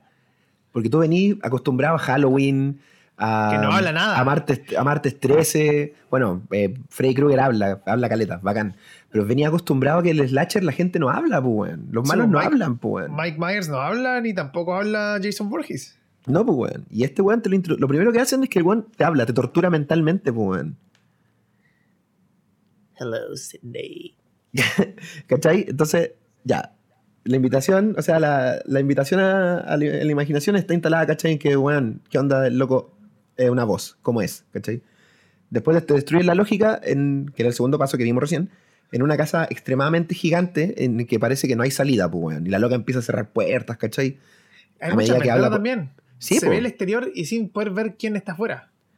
Y, y afuera está el pololo amarrado, ¿te acordás? Está, Ah, es cierto, po. Con- ¿Viste? Tiene una luz, tiene una luz. Sí, de po. hecho. Sí, pues estaba no, amordazado. nada de eso. está amordazado, weón. Y después aparece muerto. Ajá. Oye, no me acordaba nada de eso. Y, cacha, po, y el tercer paso, que es el que estamos hablando ahora, que es destruir las habilidades emocionales del espectador, ha estado ocurriendo desde que empezó la película, porque es ponerte en la piel de la víctima, weón. Que es esta, es esta actriz famosa, weón. Eh, Eh, Drew Barrymore. Drew Barrymore, weón. que utilizan un recurso que usó Hitchcock primero en, en el mismo Psicosis. Mostrar a una actriz que está que es súper conocida, que es bonita y que uno imagina va a ser el protagonista. Y Claro. no lo es. Claro, se mandan un, un psicosis ahí, weón. Exacto. Eso es lo que hablábamos antes de subversión de género. Sí, sí, no, si Wes, Craven sabe, weón. Te, te desorientan con eso. Tú piensas que este personaje va a ser el principal y no. Piénsalo de nuevo. Exactamente. Entonces, eh, hay lo que, lo que pasa al, al- al colocar al espectador en la piel de la víctima es que, eh, es que hace de que uno como espectador, obvio, empatice con la víctima, obvio, y al torturar a la víctima, eh, estamos torturando al espectador, pues. Y eso, de nuevo, es el inicio de Scream, pues. Ja. ¿Cachai? Porque, ya, claro, tú- lo que tú decís, pues Drew Barrymore, ¿cachai? Esta, esta va a ser la niñita de la película, pues. Y, y, y toda la secuencia inicial de cómo muere Drew Barrymore es larguísima, weón. Entonces tú te Sí. alcanzáis, no es como el inicio del aro, ¿cachai? Que son dos escolares, va, y se mueren, filo, chao. Claro. Como que con Drew Barrymore tú alcanzáis a entablar un- una suerte de vínculo, pues, weón. Por supuesto. Po. Por supuesto. Y, y todo, y todo el, el diseño del primer asesinato es una tortura psicológica re brígida, pues. Sí. Y es muy efectiva, ¿cachai? Por eso la película pegó onda en su época, pues. Ja. ¿Cachai? Entonces, bueno, estos tres primeros puntos están instalados el al principio de la película y se desarrollan a lo largo de toda la cinta. Claro, nos dijimos antes que era una meta película, pero no me había dado cuenta de la pega tan clara al principio ahí, Rob. Weón. Bueno, y obviamente en Alien, eh, ya que el, el otro gran ejemplo que estamos citando, pasa lo mismo, weón. Porque de Mm. hecho en, en Alien, eh, Sigourney Weaver no es la protagonista. weón. Sigourney No, Weaver es la que sobrevive, weón. Sí, y de hecho, eh, la suerte de, de eventos que se desarrolla la fuerzan a ella a tomarse a cargo. A ella Sí, po. La nave la designa como capitana porque es la, segun- la que tiene el Eh, rango eh, más Claro, más es la, alto. es la que, es la que sigue. Claro. Eh, entonces, el, el camino inverso de- para destruir las habilidades emocionales del espectador es colocar al espectador en la piel del, en la, en la piel del villano. Y convertir a la víctima en un objeto, ¿cachai? Entonces, lo que el, el trabajo psicológico que eso hace, que eso genera, es darle al espectador eh, una, una no muy sana sensación de poder, weón. Ah, claro, porque tú te estás. mm, y también es medio macabro también eso de, Es re macabro, weón. de ser el malo de la película. Es re macabro, weón. Por ejemplo, eh, a ver, ¿en qué, en qué película pasa esto, weón? Eh, en la que tú estás en, la- en- en los ojos del malo, weón. Sea, ¿sabéis qué? Yo creo que eh, la, las slasher ochenteras al final terminaron todas decantándose en esto, weón. Mm, En el sentido de que... Dime algún personaje de Martes 13 que no sea Jason Voorhees, weón. ¿En la primera? Eh, Cualquiera. Ah, puta, Billy, ¿cómo se llamaba el, el que lo mata? DJ Billy. Billy de Power Rangers. Oh, ¿verdad, weón? Es el único que puedo. Y ni me acuerdo ni el nombre, pues, weón. Eh, ¿Y ¿Te acuerdas de él porque es Billy? no. ¿Pero cómo se llama? ¿Billy cuánto? No me acuerdo, weón. No me acuerdo. ¿O es Jimmy? No me acuerdo. Viste, weón. Ya, pero lo que voy es que Sí, weón. es que esas películas como esas películas como que terminaron tratándose de los malos más que de los buenos, pues, weón. Mm. ¿Cachai? Eh, bueno, pero creo, creo yo que lo, lo- lo convencional es colocar al espectador en la piel de, de las víctimas. Claro, y lo mismo pasa con, con Freddy Krueger, que es como lo que se sabe, el, el personaje icónico. Ah, estaba pensando en Tommy Jarvis. Tommy. ¿Quién es ese weón? El weón con chaqueta que, que, que lo mata, po. El, el único, que- el único que ha podido derrotar a, a Jason. Muy canónico de, de Marte 13 Leo, weón, me sorprende. Puta, como te digo, eh, infancia permisiva. El siguiente paso eh, es entrar en el subconsciente. Esto, eh, esto obviamente se trata sobre sexo, pues, weón. Es Mm. decir, eh, no, o sea, no se trata de que hay que mostrar gente teniendo relaciones sexuales. No, el subtexto. Claro, sino que hay que inducir, ¿cachai? Imágenes de perversión sexual en la mente del espectador, pues. Ejemplos de esto hay un montón, pues. Por ejemplo, eh, el voyerismo en psicosis. ¿Te acordáis cuando al inicio de la película, cuando está la falsa protagonista de que entra a la ducha y Norman Bates entra, está en su oficina, ¿cachai? Mueve, mueve un cuadro y, y ve, y ve cómo la, la loca se ducha. Ajá, sí, sí. Eh, bueno, eh, escenas de sadomasoquismo, como en The Howling. No sé si viste The Howling, una película sobre licantropía. Ya, Eh, creo que no la he visto. Bueno, anótala, bueno, terrible buena. El travestismo, eh, por ejemplo, también en, en El Inquilino, la película de, de Roman Polanski. Ah, sí, la trilogía de ya, ok. Ujú. La castración, que esto se grafica en The Strange Man. No sé si la viste también. Tan No, de- no, bueno. tampoco la he visto. Strange Man, ya. El- la violación en, en Pesadilla en, en la calle El, Freddy Krueger. Por ejemplo, en, en la escena esta donde está la mina duchándose, está en el baño de tina, ¿no? Y sale la mano de Freddy Krueger de entre medio de sus piernas. Ah, claro. Icónico momento. Icónico momento. pues, Bueno, la zoofilia, que es de nuevo de Howling. eh, necrofilia en The Shining. Y, ah, va- por supuesto. y vagina dentada en Tiburón, pues. Mira, Y, y bueno, eh, eso- esos son algunos ejemplos, ¿cachai? No, no son, todos los- no son todas las, ramas que se pueden meter, obviamente hay, hay- miles. Meter el sexo per se también es- también, también eh, aplica, ¿cachai? Y obviamente eh, el, subgénero del, slasher como que vivió de meter el sexo eh, durante toda su, historia.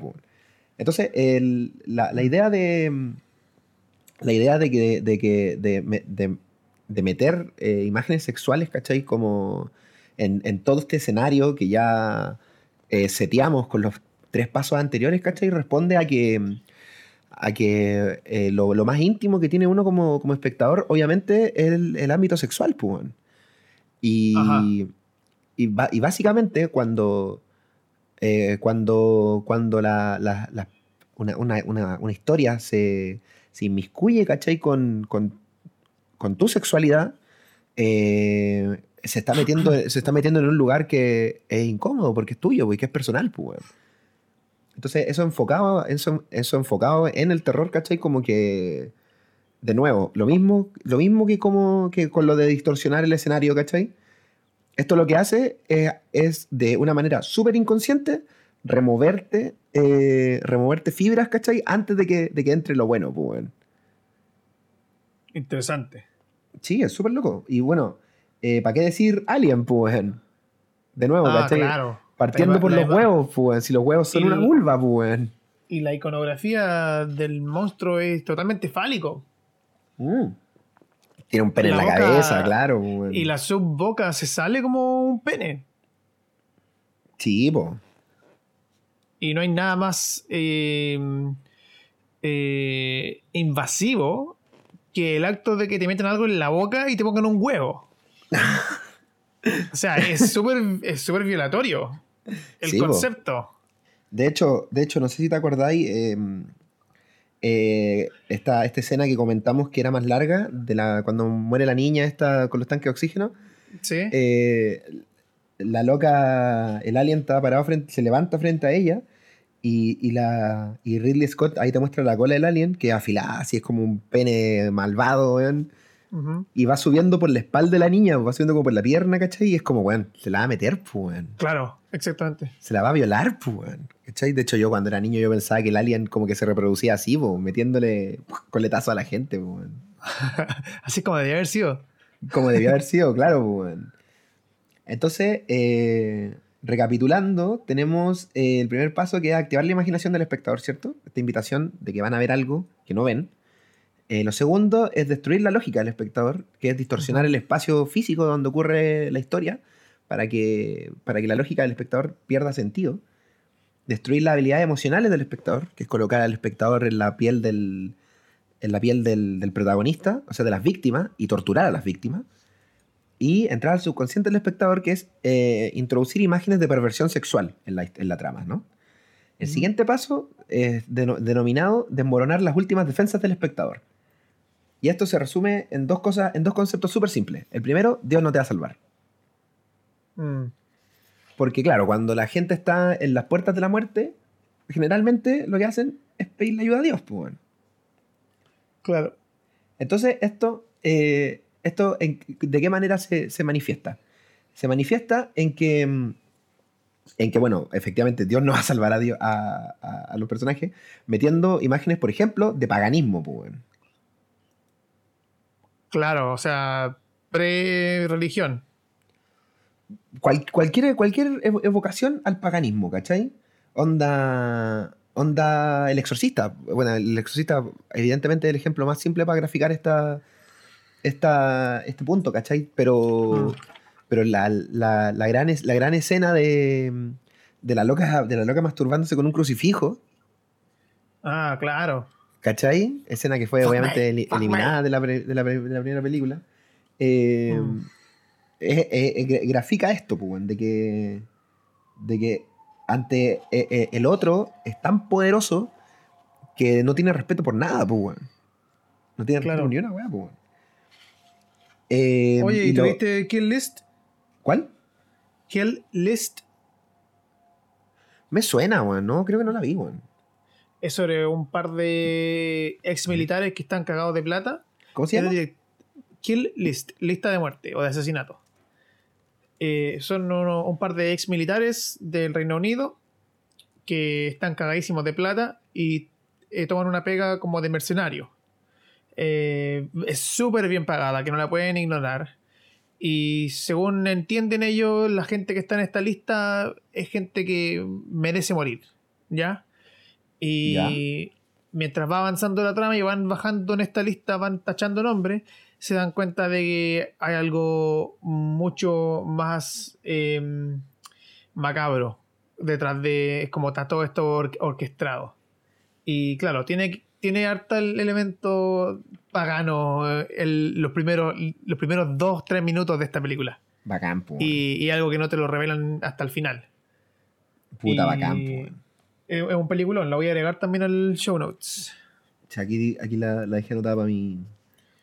Y si te fijas, el póster, el póster de Kill List tiene como un símbolo pagano que es como un, es parecido al símbolo eso de la De bruja la de, Blair de que colgaban. De hecho, Sí. eso mismo estaba viendo. Como unos. Unos palillos. unos pa- palos cruzados en un círculo. Claro.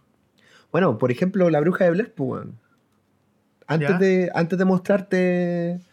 Bueno, la bruja no te la muestran nunca, ¿cachai? Pero cuando empiezan a encontrar, ¿cachai? Toda esta. Esta weá ritualista, weón. ¿Cierto? Que aparecen afuera de su Ah, carpa y toda la weá. Sí, sí, sí. sí. Es esto, pues, weón. Correcto.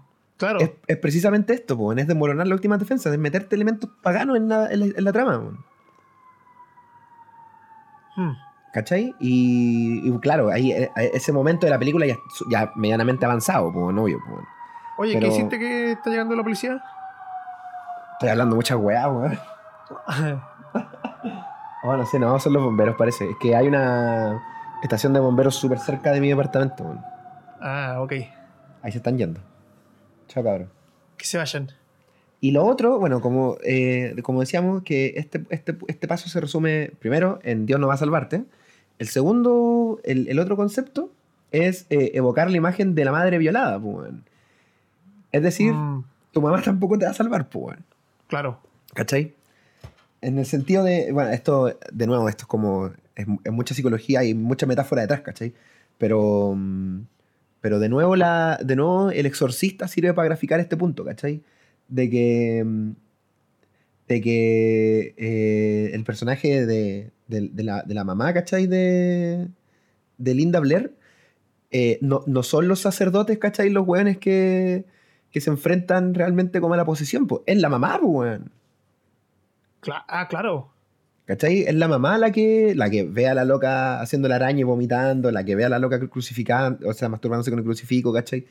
De que el, la loca, la, la, mamá, ¿cachai? La que ve los primeros como síntomas de poltergeist que tiene la, Linda Blair antes de llamar a los sacerdotes, la encierra en la pieza y toda la weá. Claro, y se orina enfrente, enfrente de una audiencia completa que tiene una fiesta de, su casa. Sí, claro, va, va, eso va escalando de a poquito, eso es lo primero que hace. ¿Cachai? Pero es todo, de nuevo, eh, al ojo de la madre, pues. Y no hay nada más sagrado que la madre, pues. Entonces, eh, entonces, las últimas defensas que como espectador tiene uno, ¿cachai? Son precisamente estas dos, pues, el paganismo y la imagen materna, pues. Que, por ejemplo, por ejemplo, no sé si te acordáis del final de, de, de la primera pesadilla en la calle Elm. ¿Ya? El final es que la loca se va con sus amigos que en un auto. Ah, matamos a Freddie, a Mercury. Matamos a Freddie Krueger. No, no. ¿Esto fue antes de que hicieran The Show Must Go On o fue después? fue antes, weón. Killer Queen. Oh, puta la weá, weón. Freddy Mercury, el gran enemigo. Era el, malo de la película, weón. Freddy. Spoiler, ah, spoiler, weón. Oh. Ya, pues, bueno, matamos a, matamos, matamos a Freddie Mercury y la loca se va en el auto con su amigo y mira, y mira para su casa y está su mamá despidiéndose de la puerta de la casa, pues. Ya. Y, y, entra una mano, ¿te acordás? ¿no? Y se, la lleva. Sí, sí. pues, la mano, la clásica mano. Sí, y se la lleva para adentro, así. Entonces, bueno. ¿Te acuerdas de, de Freddy vs. Jason? La, la que viene antes de eso, creo que. Eh, no me acuerdo cuál película. Creo que es la de Jason va a New York, a Manhattan. Ah, oye, esa película re mala. Sí, y al final aparece la mano del Freddy Krueger, el guante, se lo lleva a, a, Jason. Y esa es la que da el pie a Freddy vs. Jason, una cuestión re estúpida. En serio, no me acuerdo de eso, weón. Sí, sí, sí. Esa es la que más dieron en la red en la época de los 2000, Yo la vi en la red, de hecho, sí, yo la vi en la red, weón. Eran un montón en la red. Esa es la que cuando famosamente Jason le pega un, combo como a uno a unos choros de Manhattan que se quieren como, oye, ¿qué te pasa, hermano? Lo quieren como cocotear. Claro, y le pega un combo y le saca la cabeza de un combo. Sí, se me acuerdo, man. Pero, pero, pero, pero la mano de Freddy Krueger sale al final de esa película o al principio de la otra. Seguro que sí. Y si eh, creo que es esa. Y si me estoy carrileando, no importa, pero eso aparece en, en una de las películas del universo cinemático de, de Jason. Pero ya, no, pero mi pregunta es, me imagino que, yo no, Freddy, contra Jason yo no la vi, pero me imagino que Freddy contra Jason parte así, pues, No, no sé que no me acuerdo, porque esa la vi una sola vez. Que debe ser un despropósito, y en, el colegio la vimos. Cualquier weá, En clase de química. Mientras más detalles, más, más absurda la situación. Desnudos. En, en BCD. De hecho, fue en BCD, dos discos. Oh, puta la weá, Ya, y volviendo. El último elemento para instalar el terror en la mente de la gente es, para que la redundancia se llama eh, colocar el horror en la mente. Y esto significa de que demostrar que el protagonista de la película no es un héroe, ¿cachai? Sino de que es una persona real, común y corriente, simple y totalmente desprotegida en contra de esta amenaza que, que es el otro. Em, es eh, entonces, em, el protagonista, eh, como tal, que esto también queda demostrado en este punto, tiene em, una debilidad, tiene una inclinación, una atracción o un vínculo, una empatía de alguna manera con el otro, con el monstruo, ¿cachai? Mm. De alguna manera el protagonista tiene que estar vinculado al, al- al enemigo, ¿cachai? De alguna manera. weón. Entonces, eh, entonces, este punto, recapitulando nuevamente, tenemos, ¿cierto? Eh, el, el despertar la, la- la imaginación del espectador, ¿cierto? Invitándolo a ver algo que no va a ver o que no sabe cuál es, cuál es el- poder de lo que está viendo, destruir la lógica, mo- mo- modificando el espacio físico en el que se mueve la historia, destruir las habilidades emocionales del espectador, eh, colocándole en la piel de las víctimas y torturando a las víctimas, eh, entrar al subconsciente del espectador, induciendo imágenes de perversión sexual en la trama, destruir las últimas defensas del espectador, induciendo imágenes de paganismo, eh, demostrando la, la nula, eh, ¿cómo se llama? El, nulo poder de Dios y violando la imagen de la madre. Y lo último, descolocar el horror en la mente, que es demostrar que el protagonista no tiene ninguna herramienta para derrotar al, al enemigo. Claro, no está preparado para enfrentarse. Claro. El, el último punto, el único punto que se trata del protagonista. Ja. ¿Cachai? Entonces, eh, obviamente esto, esto es una serie de pasos, ¿cachai? Pero estos pasos pueden, eh, pueden estar distribuidos y alargados a lo largo de toda la trama, pues. ¿cachai? Entonces tú Mm. puedes demostrar que el protagonista no es un héroe en el, en el primer acto, pues. Claro. De hecho, de hecho ya eh, el Scream, ¿cachai? Lo hace, pues. Claro, absolutamente. Ponele. eh, si, si, vamos, si vamos desmembrando Scream, ¿cachai? Como lo estábamos haciendo antes, ya tenemos la activación de la imaginación al, al- al- al no mostrarte al asesino, sino presentártelo con una llamada telefónica, ¿cachai? Y después vemos que el asesino ha, ha- ha creado todo un escenario, ¿cachai? En el que está tor- tor- tor- torturando la- a Drew Barrymore, que tiene al pololo secuestrado, que activa los aspersores de- del agua, ¿cachai? Que va apagando las luces y toda la weá Claro. destruimos la lógica del espectador al generarle una casa hostil con, con la víctima, ¿cachai? Eh, y la, y nosotros, tanto nosotros como con la víctima, no sabemos qué hacer, weón. Vamos cerrando puertas, este weón tira sillas contra los ventanales, ¿cachai? Todo Mm. terrible. Destruimos las habilidades emocionales del espectador al colocarnos en la piel de Drew Barrymore, weón, y ser torturados junto con Drew Barrymore. Eh, entramos al subconsciente del espectador al, al inyectar la imagen del, del voyerismo en la mente porque el weón Mm. la está mirando, weón. Claro. ¿Cachai? El loco perfectamente podría ser un weón que se está tocando el, el entrepierna pues, mientras la mira, ¿cachai? Es un stalker. Y al final, loco, y cuando la mata, ¿cachai? Le entierra el cuchillo en las tetas, weón. Sí. ¿Cachai? Entonces hay todo un, hay todo un tema ahí con... Hay todo un tema sexual con el asesinato de Drew Barrymore, pues, weón. Y, ¿cachai? Y todo esto, todo esto es el inicio de la película, weón. Sí, sí. Te está mostrando las reglas del, del el tono de las Del reglas terror, y pues, cómo, y cómo Exacto, se va te- con lo que espera. Te está preparando para que tú estés en el estado mental para ver la película. Exacto, y bueno, y desmoronar las últimas defensas, que es cuando la loca ya se está muriendo, pues. Que clama, Ah. ¿cachai? Por ayuda, pues. Y nadie la ayuda, Sí, pues. Porque nadie te va a ayudar, hermana. Nadie te va a ayudar, weón. Pa, se murió. Títulos de títulos. Scream, por Wes Craven. Aparece la protagonista, una adolescente culiá. En la escuela, más encima. Loco, ¿qué onda? ¿Cómo un adolescente va a hacerle frente a este tipo inteligentísimo que hizo todo un escenario para asesinar a una compañera de curso de la protagonista? Claro. Oye, ¿esto no tiene un corte también como con música de rock pop Sí, al po. colegio? Sí, po. Sí, sí. Uy, ¿verdad? Así que voy a, voy a tener que ver esa película nuevamente porque. No, Scream es un peliculón, weón. A mí me Mm. encanta, weón.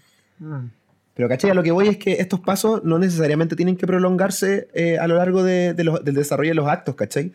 Claro. Scream queda demostrado que está todo condensado al principio, weón. Está todo al principio. Bueno, y, y va también con lo que conversábamos anteriormente con, con lo- el asunto de fractales, de que las películas, las escenas mínimas y las situaciones hacen espejismo al- a cómo se va a desarrollar la estructura total del film. Exactamente. Exactamente. Entonces, claro, como bien decís tú, eh, es el, el- el- el- la secuencia inicial de Scream es un fractal de toda la película, porque estos mismos elementos se van distri- distribuyendo a lo largo del acto 1, a lo largo del acto 2, ¿cachai? Mm, eh, Wes Craven los retoma y los profundiza, pues. Entonces, eh, entonces eh, es bacán ver cómo, cómo lo, lo, académico, ¿cachai? Que es lo que estamos viendo ahora, eh, efectivamente tiene una aplicación en la narrativa, en, en, una película popcorn, en una película pochoclera. Claro, y claro, es, es, eh, es, bonito, claro, nosotros venimos predicando esto desde el capítulo 1, pero es bonito verlo reflejado de una manera tan, tan obvia y tan simple. Exacto, y, uno, y son cosas que uno no ve, ¿cachai? Pero, pero cuando te ponía a estudiar un poco de guion, empiezan a empieza a aparecer el tejido que se esconde detrás de las películas, y descubrir ese tejido es, es bacán, porque ahí tú decís, puta, ¿por qué esta película sirve y esta no? ¿Cachai? Claro. ¿Por qué me gustan estas películas y o qué tipo de películas quiero hacer yo? ¿Cachai? Al, al, ver el tejido de la película, podía aplicar ese tejido a tus propias historias, que es la idea también de este podcast. Claro, y, te ayuda a ver qué lo, a explorar lo que te interesa a ti. Porque como ya estamos estableciendo, está haciéndose cada vez más claro, el cine de terror es uno de los cines más incomprendidos porque a una simple a una mirada más superficial, el terror es una cuestión chabacana, una cuestión grotesca y no tiene ningún arte, pero en realidad eh, eh, habla de, problemas reales, de problemas cotidianos, de, de, afrontar miedos que son súper importantes. Sí, y bueno, como lo decíamos cuando hablamos de los otros, ¿cachai? De la cosa, también de repente tienen reflexiones son metáforas sobre la época en las que viven los realizadores, pues, Por supuesto. Épocas de miedo, épocas de delirio, ¿cachai? De paranoia social, weón. Claro, de, hecho, la, mentales. La época de las películas de asesinatos seriales como Freddy, como Jason, como este Halloween, Mike Myers, en los 70, fue cuando estuvo el boom de los, de los asesinos seriales en, Norteamérica. En la vida real. o sea, es una cuestión que responde a una cuestión real, ansiedades reales. Sí, pues obvio. El cine es siempre un reflejo de su época. Por supuesto. Entonces, eh, bueno, es muy loca la weá. Entonces, con este camino que, creo, ya hablando de Scream, como que demostramos de que es efectivo, eh, básicamente esta es la, esta es la fórmula eh, ¿cómo se llama? Como la, fórmula expandida, teníamos la primera fórmula que hablamos, ¿cachai? Que era la realidad con la no realidad elevada a la exageración. Y esta es la fórmula mm, eh, desmenuzada de cómo, de cómo crear buen cine de terror, ¿cachai? Y que, que, bueno, ahí lo vamos a hablar después con la tarea que vamos a dejar para la casa. Pero siguiendo ya eh, camino hacia el cierre, podemos identificar tres tipos de monstruos en, una película de terror. Eh, un monstruo que podemos identificar es un monstruo de, proporciones épicas, ¿cachai? Como, eh, bueno, es un enemigo poderoso, weón, eh, y con una fuerza sobrenatural.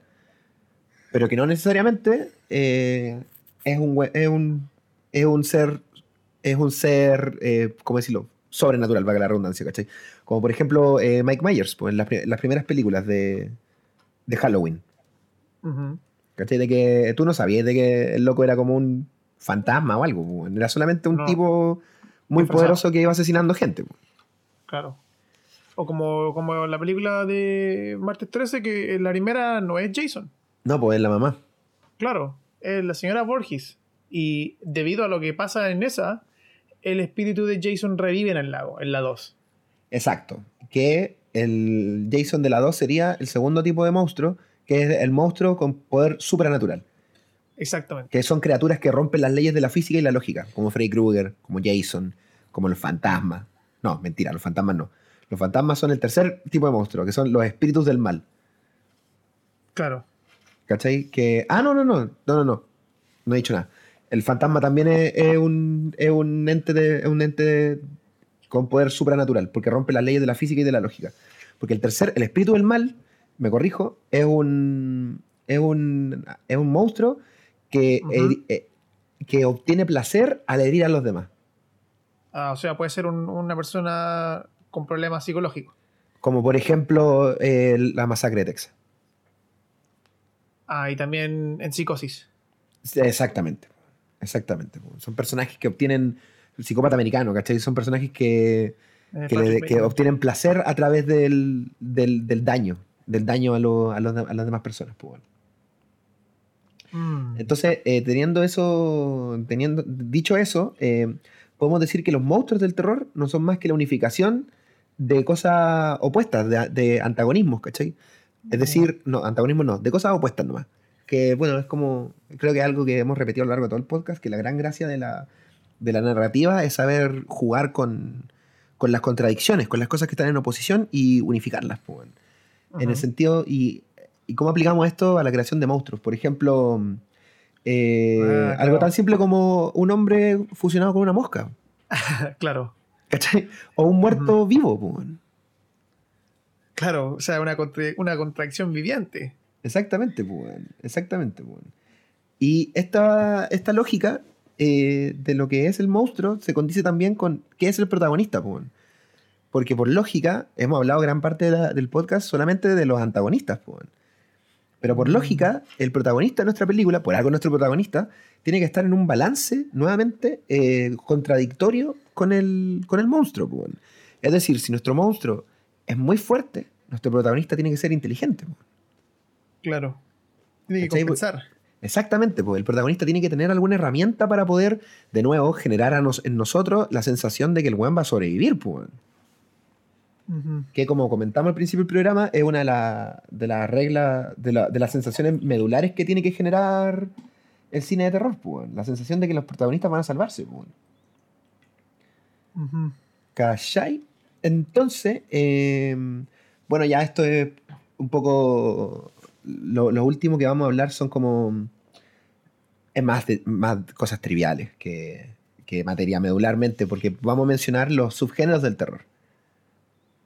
Ya. Que, son. Eso ya convenciones culiadas del, del, cine de terror para cuando uno se pone académico. Por ejemplo. Claro, ya atando cabos. Claro. Por ejemplo, tenemos el serial horror que son las películas que tienen muchas víctimas. ¿Cachai? Y en la que los personajes tienen distintas y, únicas características que los diferencian unos del otro y tienen roles específicos que cumplen a lo largo de la trama, mientras que el protagonista es el que tiene más roles, el personaje es más balanceado. Como eh, de nuevo. Un ejemplo, perdón, un ejemplo de esto, aparte del que hemos estado ocupando, eh, la casa de la cabina. La cabina. Cabin ¿Cómo se llama? Eh, cabin in the Woods. Cabina en el bosque. Sí, clarísimo. Clarísimo. Sí, clarísimo. Eh, también, también es una meta película, también de terror. Eh, yo encuentro que casi igual de bueno que Scream, quizá un poquito mejor, en mi opinión. Me gusta mucho a mí Cabin in the Woods. Y, explora esta fórmula, la parte formulaica de, de, tener personajes distintos que tienen una función distinta. Claro, que cada uno va cumpliendo como un rol en la trama y cuando ese rol ya está cumplido, el personaje es descartable. Exactamente. Exactamente. Ese sería el subgénero del serial, del serial horror. Que el cubo también es así, pues. Ah, claro. Tienes razón. So, las películas de So son así. Mm. El otro subgénero del terror es el, subgénero de la confrontación. Que es una, eh, estas películas, en estas películas se establece la presencia del otro a raíz de un ataque del otro. Y es necesario de que las autoridades, entre comillas, del universo en el que se mueven, eh, no reconozcan el poder del otro. Entonces el protagonista sostiene un combate de uno contra uno entre él o ella y el, y el otro. Eh, para que te hagáis, para que, para que aterricí esto, eh, pesadilla de nuevo, en la calle Elm, ¿cachai? Freddy Krueger, pues, Ah, claro. Nadie le cree. No, pues, y el otro que Freddy Krueger va atacando a la protagonista la ataca varias veces, no la logra matar, la, mata, o sea, la, mata varias veces, la ataca varias veces y en su camino va eliminando a otros personajes, ¿cierto? Claro. Pero lo interesante de esto es que eh, en este subgénero el poder del otro se tiene que ir revelando poco a poco, ¿cachai? Nosotros como espectador tenemos que ir descubriendo el poder del otro en conjunto con el protagonista. Claro, es un misterio. Exactamente. Y todo esto escala hacia la confrontación final en la que, como decíamos antes, el, el protagonista tiene que superar o igualar al, otro eh, de alguna manera, con inteligencia, con fuerza, descubre la debilidad del otro, no sé. Y en la confrontación final, cualquiera de los dos puede ganar. ¿Cachai? Eh, se enfrentan a, la par. Claro, claro. Es una película, o sea, es una, lucha dispar a lo largo de casi toda la película, que al final como que medio que se empata, pues, y ahí cualquier cosa puede pasar. Mm. Y el último subgénero del terror es el patrón de Fausto, que es la clásica historia del, científico loco, ¿cachai? Que es la megalomanía humana de creerse ser dioses Y ese, ese intento de creerse ser Dios termina por destruirlo. Que bueno, obviamente son todas las películas eh, de brotes biológicos. De, creas, de la, la mosca esta película también, ¿cachai? Ah, sí. Em, reanimador. Reputa, claro, Reanimator. Em, el cine de Cronenberg tiene mucho de esto. Ah, por supuesto, el Videodromo. Sí, que es la, propia. Eh, eh, la propia soberbia humana la que termina destruyendo al humano. Y bueno, ahí también se crea uno otro, en fin. El clásico ejemplo que tú dejas acá, el Frankenstein. Exacto. El doctor Frankenstein. Exactamente. Clarísimo. Y asimismo, eh, hay subgéneros según el otro según cómo sea el otro que nosotros diseñamos, se, se pueden encasillar en cuatro subgéneros del, terror. El primero es el uncanny, que es como familiar pero ajeno, ¿no? Exactamente. Que la manera de, resumir esto sería como eh, un otro poderoso pero racionalmente explicable. ¿Cachai? Como, no sé, como King Kong y weá. Eh, el otro es el slasher, que bueno, no necesita no necesita más, más explicación. El slasher, el de asesino en serie clásico. cuchillo. Claro, Halloween, Scream y, bueno, Freddy Krueger. O sea, no, eh, Jason Voorhees y todo eso. Ajá. Em, el otro subgénero, según el otro, es el subgénero del otro supernatural, que es el poder del otro no se explica racionalmente. Aquí tenemos de nuevo Freddy Krueger, Amityville. Ajá. Y. Casa embrujada, sí. Claro. Y el último es el Super Uncanny, que este, esta hace referencia a que no se le explica nunca a la gente si el poder del otro viene de la lógica o de lo irracional. Es decir, eh, ¿qué está pasando, weón? Onda, esto. Eh, el, protagonista se volvió loco? ¿Está poseído? ¿Tiene ah, un, es un extraterrestre? el ejemplo, claro. Exactamente, como el resplandor, pues, ¿Qué weá pasó? De sí, pues, se volvió loco él, está con fiebre de cabina o los fantasmitas ahí están haciendo de la suya. Claro, ¿Qué, ¿qué, onda? Y la película nunca, la película no se detiene en explicártelo. De hecho, nunca te lo explica. Ajá. Así que, bueno, eso, eso en, torno a los subgéneros del, horror, ahora que ya, del terror, ahora que ya desglosamos cómo construirlo, eh, vamos a desglosar estas pequeñas convenciones que nos van a, obviamente vamos a terminar en cómo son los finales del terror. Pero hay cinco convenciones que una película de terror, de, nuevo, el terror pragmático tiene que tener sí o sí, ¿cachai? Que la primera es que los personajes tienen que hablar del monstruo. Para que, para que en el público quede súper claro de que el monstruo es poderoso. Anda, si tú lo lleváis a la vida real, si nos viéramos asolados por un alien o por un bicho que nos quiere matar, obviamente hablaríamos caleta de él, pues. Mira, de hecho, te lo voy a. Cuando aparecen estos pseudo memes con supuestos videos o supuestas imágenes, la gente las conversa mucho. Incluso sabiendo, incluso sabiendo que es imposible que sea una cuestión supernatural, porque se conversan bastante. Como pasó hace poco con eso, era, como, era como una foto de una, de una muñeca, de una pieza de arte, no sé si lo has visto. ¿No? ¿Momo? Mira, googlea. Ah, sí, sí, sí, sí, sí, sí, sí, sí. Ya, que en, el, en, la internet latina, supuestamente era como una imagen embrujada. Claro. Y, y, al final era una pieza de arte. Pero eso yo, yo me enteré por, por mi grupo de amigos de WhatsApp en Chile. Y yo le mostré a la gente acá eso. igual se creó ese diálogo. Que supuestamente había un número de WhatsApp que tenían que agregar y te mandaban las fotos y, claro, o sea, estamos hablando de la vida real, de una cuestión súper terrenal, de una cuestión que terminó siendo algo súper mundano, pero se, trató de la misma forma que un personaje de una película de terror hubiera eh, acotado el tema. Como el aro, así. Exactamente. Igual como pasa en el aro. Claro, entonces es una convención, ¿cachai? De que, y si, obviamente, si veis cualquier película de terror, esto pasa, de que los personajes hablan del antagonista, y lo exacerban. Hay que exacerbar lo poderoso que es el protagonista, el, antagonista. La exageración. sí, pues. La otra, la otra convención, eh, eh, medianamente evidente, es la sorpresa barata, pues el jumpscare, pues. Ah, claro, que. Claro, bueno. fácil, pues. La otra convención es que el protagonista, en algún momento de la trama, tiene que quedar a, merced del monstruo. Ya, ok. Tiene que quedar a merced del monstruo y, bueno, probablemente no morir, pues. ¿Me puedes dar bueno, un ejemplo? Eh, bueno, pesadillas, por ejemplo, toda la- todos los momentos en que Freddy Krueger Ah. casi mata a la protagonista. Sí, pues se logra arrancar, claro, Sí, pues, cuando está en, en- en la- en el colegio, ¿cachai? Cuando están en la tina, todas esas casi muertes de la protagonista, pues. bueno. Ajá. O mm, en tiburón, pues, los ataques del tiburón, pues. bueno. Ujú. Sí, es cierto. Eh, el falso final también es una convención del terror. Hace creer que el monstruo murió, pero en realidad no muere. Esto hasta lo, lo parodian en el Scream, pues. bueno. ¿Te Ah, sí. Eh, Al final de la, de la 1, que el- el- este loco que es como el cinéfilo dice, ahora se va a levantar para darnos un último final y efectivamente el malo se levanta de nuevo, pues, y, ¡ah! Claro. y, le, y le pegan un balazo. Claro, eh, vean el descenso. Ah, ¿es buena? Tiene uno. Es que hay dos películas. Una se llama The Cave, que no me acuerdo de qué se trata, pero la vi. Y está El Descenso, que la he visto varias veces porque es muy buena. Que es El Descenso es un elenco de solo chicas que se. The Decent, ¿o no?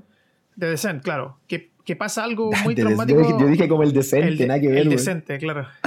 Eh, pero te tiro el assist, el de, de Descent. Y pasa algo muy traumático en la vida de esta chica y para como en forma de querer como sobrepa- sobrepasar este, esta mala memoria, se van como a un, a un retiro, eh, a, una, a una cabaña, solo las amigas, y se van a hacer como esta spelunking, que se llama, que es como el- la exploración de, de cuevas. Y claro, el- tiene un final muy, muy, muy interesante. Y que quiero que lo vean. El descenso. Anotada, compadre. Y el la última convención del, del terror es que, bueno, hay que insertar un espíritu de sobrevivencia en el espectador y la amenaza del damnation. ¿Les voy a dar un ejemplo con esto? Eh, sí, por supuesto. Bueno, Sopo. Ah, claro. So, ¿cachai? De que los personajes están empujados a, a sobrevivir porque si no consiguen salir de ahí, eh, lo que les va a pasar es más feo que morirse de un balazo en la cabeza. po.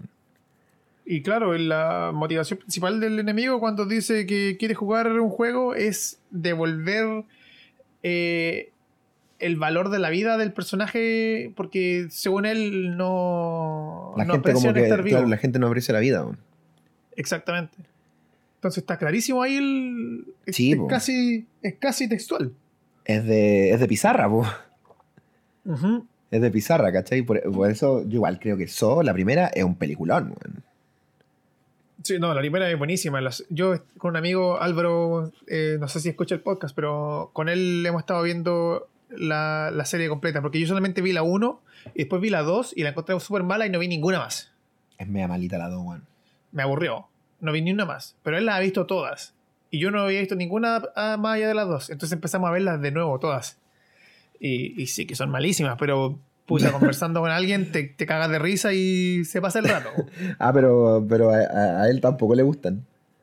O sea, digo, eh, creo que él la ha visto así como en el contexto de amigos, juntémonos a ver estas películas de terror. Y estoy haciendo, entre comillas, la- con las manos, de terror.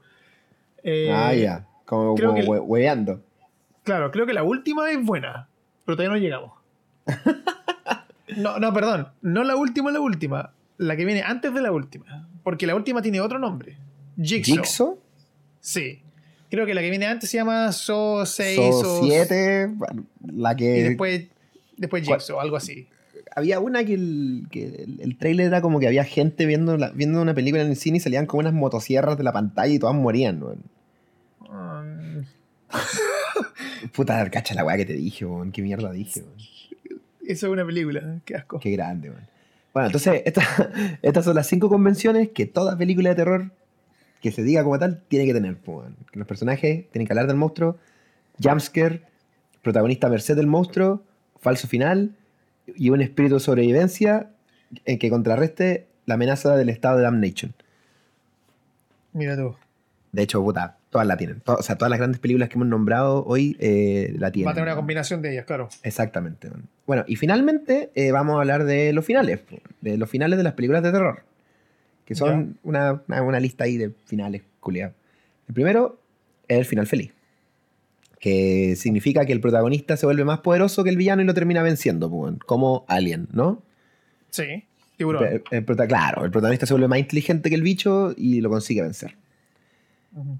El, Es como, es como los RPG, que hay finales distintos. Exactamente. Final A, final B. El final B es el final positivo, que el protagonista descubre la debilidad del, mon- del monstruo y utilizando la debilidad del monstruo lo, lo vence. Que es, Ya. uy, perdón, que es, por ejemplo, eh, el final de Pesadilla. Pero esto es como el final feliz punto versión punto cero. Es que está, Es está vinculado a la debilidad del monstruo. ¿Cachai? Ah, ok. El tiburón no tiene una debilidad por los tubos de oxígeno. po. Claro, es un pescado. Sí, po, el alien no tiene una debilidad por meterse de polizonte en las naves. po. Ah, bueno, que sepamos. Quizás en su cultura hay algo común. Ridley- En la cultura xenomorfa. perito, es perito de incursión. Bueno, como estaba el Ridley Scott, eso de tratar de, de expandir el universo de alguien tiene la mansa cagada, capacito que para allá vaya, po, que son Puta, capacito, los que están- hacen espacialmente. Claro, y ah, cagaste como en Red Dead Redemption, así, caballero, ayúdeme. Y te bajás a ayudarlo y ah, cagaste con el caballo. Te roban el caballo. Eco. Entonces, claro, el final feliz, el protagonista se vuelve más poderoso nomás, ¿cachai? Como tiburón, pues, Ya. y alien. pues. En el positivo, el, el protagonista descubre la debilidad del bicho.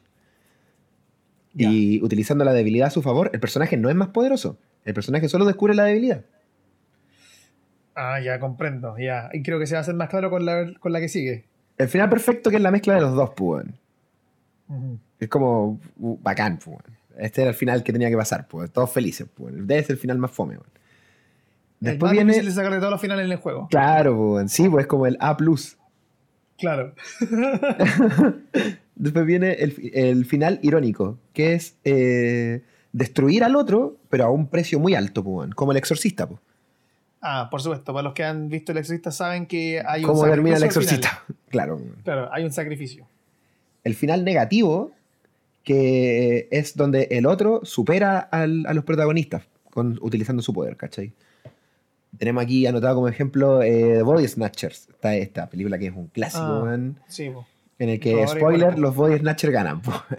claro. Eh, Claro Y tenemos el final triste, que es donde el villano. El final negativo dijimos que era que el otro supera con poder a los protagonistas, ¿cierto?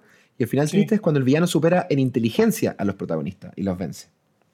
Que es como en la, en la nueva pesadilla, que es una de las últimas, de una de las últimas pesadillas que hizo Wes Craven, en la que toda la weá se traslada al mundo real. No sé si la viste. Que es un No. mundo donde las películas de pesadillas se hacen.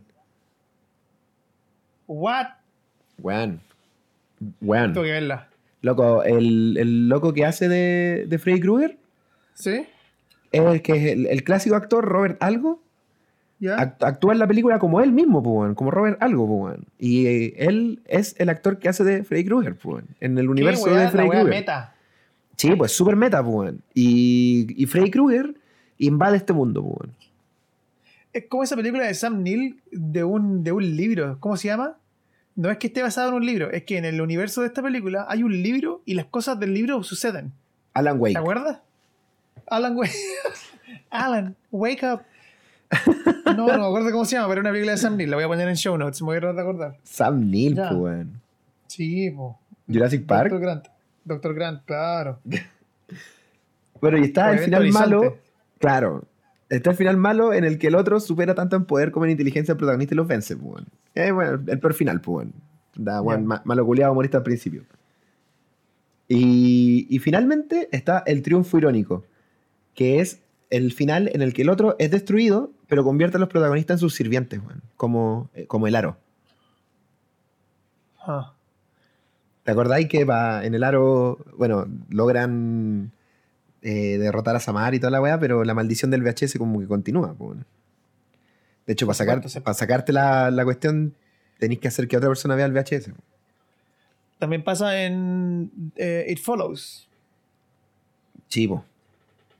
Chivo. Esa película es buena. A mí me gusta mucho, a la gente no le gustó tanto. Tengo varios amigos con los que siempre discuto esa película. A mí me gusta mucho. Yo le voy a, la voy a defender hasta la muerte. Es buena, weón. Igual eh, creo que es una película menor, pero es buena.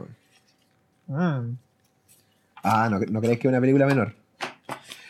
Yo encuentro que es una película importante y que ha sido poco comprendida. Yo creo que fácilmente puede ser redescubierta en los próximos cinco años y se convierte en una película de culto. A ese nivel yo le, le prendo vela a esa película. Qué fuerte, weón. Sí. Voy a tratar de estar es. en tu bote cuando eso pase entonces, weón.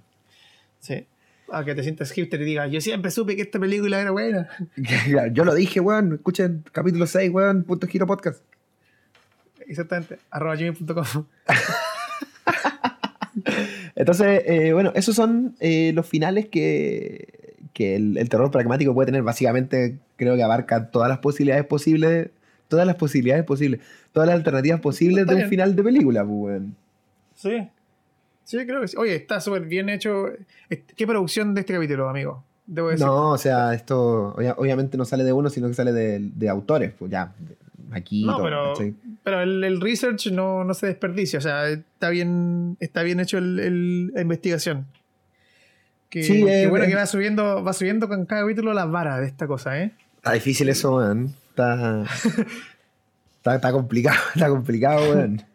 Bueno, hay que seguir intentándolo nomás. Sí, po. oye, eh, co- como, el- como, como dijo el Leo, esto supuestamente iba a salir para Halloween, entonces nuestra, nuestro sueño era, era haber hecho otra cosa, pero yo creo que podríamos mantener la, la, la- lo que vamos a hacer en el siguiente capítulo, a pesar de que ya no sea Halloween, ¿no?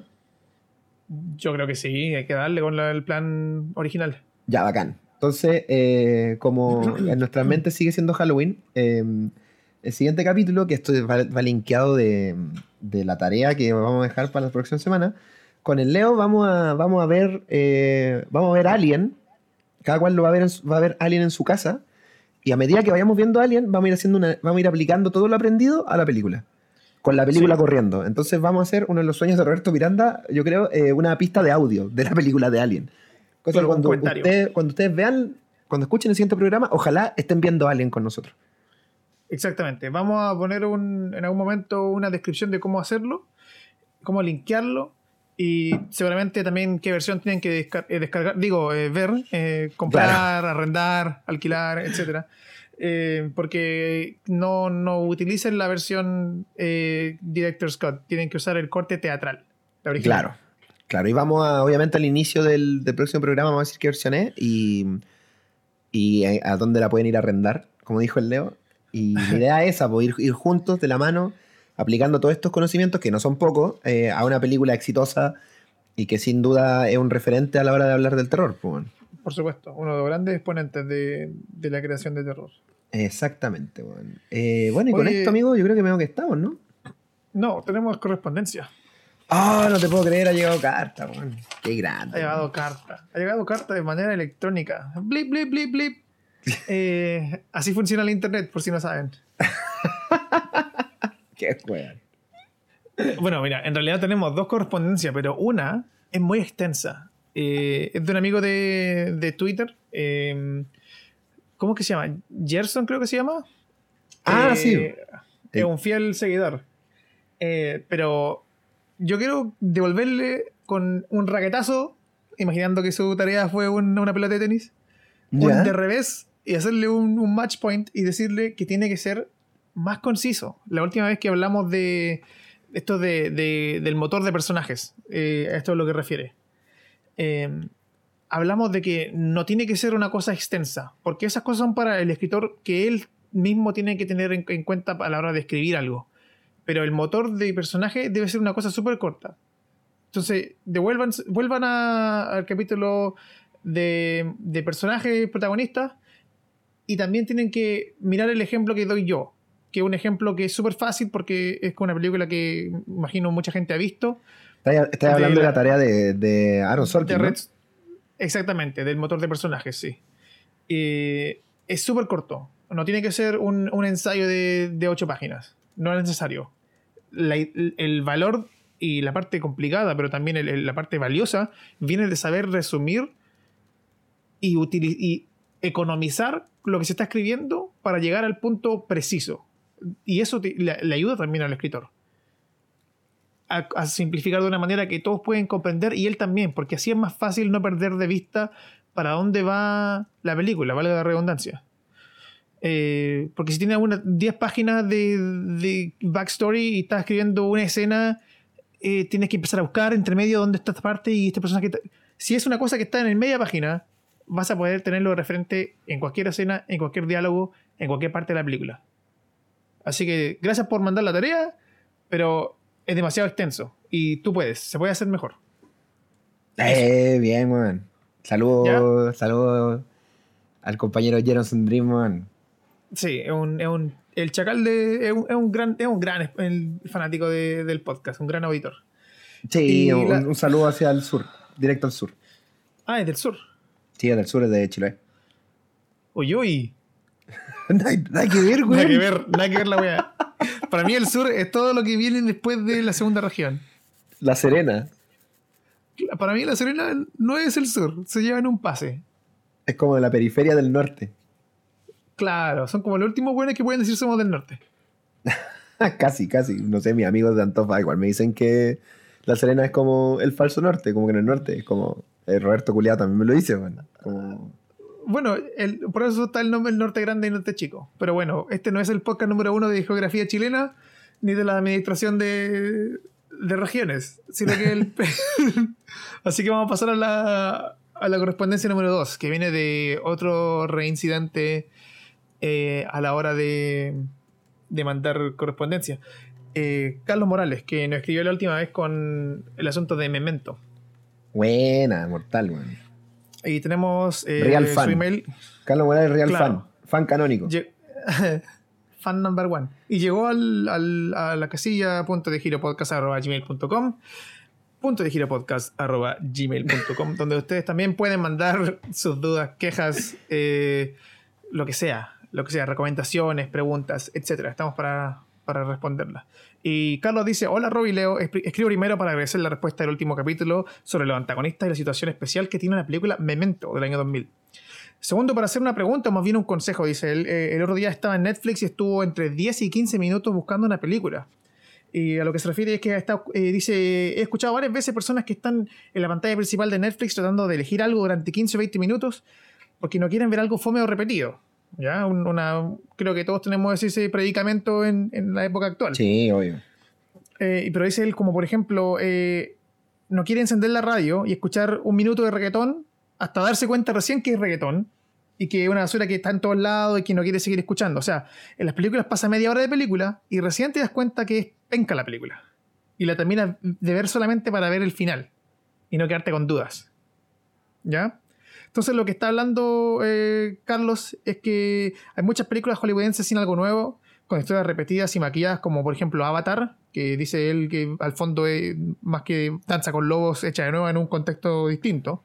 O como dice él, es la misma mierda con un distinto olor. y también si se puede extrapolar esta pregunta un poco más elaborada, ¿cómo se puede recorrer y explorar imdb.com para encontrar películas interesantes o diferentes? Para luego ir a BitTorrent o Navegador Tor y verlas. Bueno, ahí depende de cómo la vea cada uno. Nos vamos a advocar a la piratería. pero, manda saludos Carlos, Carlos Morales Temuco, Chile. También del sur. Que no hable la gente del sur, bueno. Y bueno, ¿Qué te parece a ti esto del predicamento de... Ah, creo que lo que está apuntando Carlos es cómo puede uno darse cuenta de manera eficaz si la película vale la pena o no verla. En los primeros, en el primer acto, digamos 20 minutos máximo. Complejo, weón. Es una película, o sea, una pregunta que bueno, yo creo que tú y yo tenemos la labor de llegar algún día quizá a que ustedes sepan hacer eso. Eh, yo, creo que, como lo, que decías tú, Leo, de que las películas son fractales, eh, en sí misma, eh, si una película los primeros 10 minutos no te, no te tincan, probablemente tenéis que, tenéis que dejar de verla, bueno. Absolutamente. Porque de eso se va a tratar la película. Así va a ser la película, ¿cachai? Sí, si en los primeros 10 minutos no está claro quién, qué, cuándo y por qué, ¿creen que valga la pena? Si no tienen resueltas esas preguntas básicas, ¿valdrá la pena ver la película? si, si los primeros 10 minutos, las primeras 10 páginas de guion, Si los primeros 10 minutos de película no se sabe cuál es el, la pregunta dramática central, ¿valdrá la pena? Si a los 20 minutos ya estamos esperando a ver para dónde, qué, qué va a ser este personaje y, y cuál va a ser su, su, misión, no vale la pena, chiquillo. Esa es la respuesta.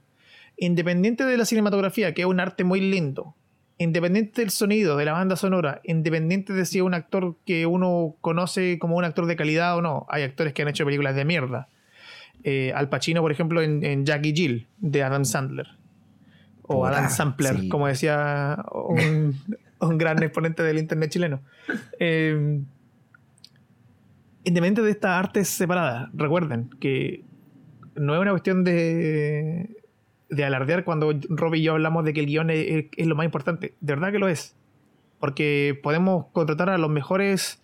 Eh, podemos tener a John Williams haciendo una banda sonora. Podemos tener a Spielberg dirigiendo. Podemos tener a, a Roger Deakin haciendo cinematografía. Pero si el guion no vale la pena, no, no, van a poder eh, coincidir con. Van a tener las mismas frustraciones viendo esta película van a, van a salir a flote también. Entonces tienen que, cada vez que vean una película, eh, pensar esas preguntas. ¿Quién es mi personaje? Bueno, ¿está identificado acá el personaje principal? Sí. Eh, ¿Cuál es su entorno? Eh, y cuál, lo, más importante de todo esto es la pregunta dramática. ¿Qué es lo que ellos van a tener que enfrentarse? Y si, eso es, y si esa pregunta es interesante, y tiene sentido con el resto de las otras preguntas, quizás sea eh, valga la pena verla. Si ya al, al, último, si el final, el final es decepcionante, o si el trato de la película eh, no es satisfactorio para el nivel de pregunta dramática que era, eso ya es otra cosa.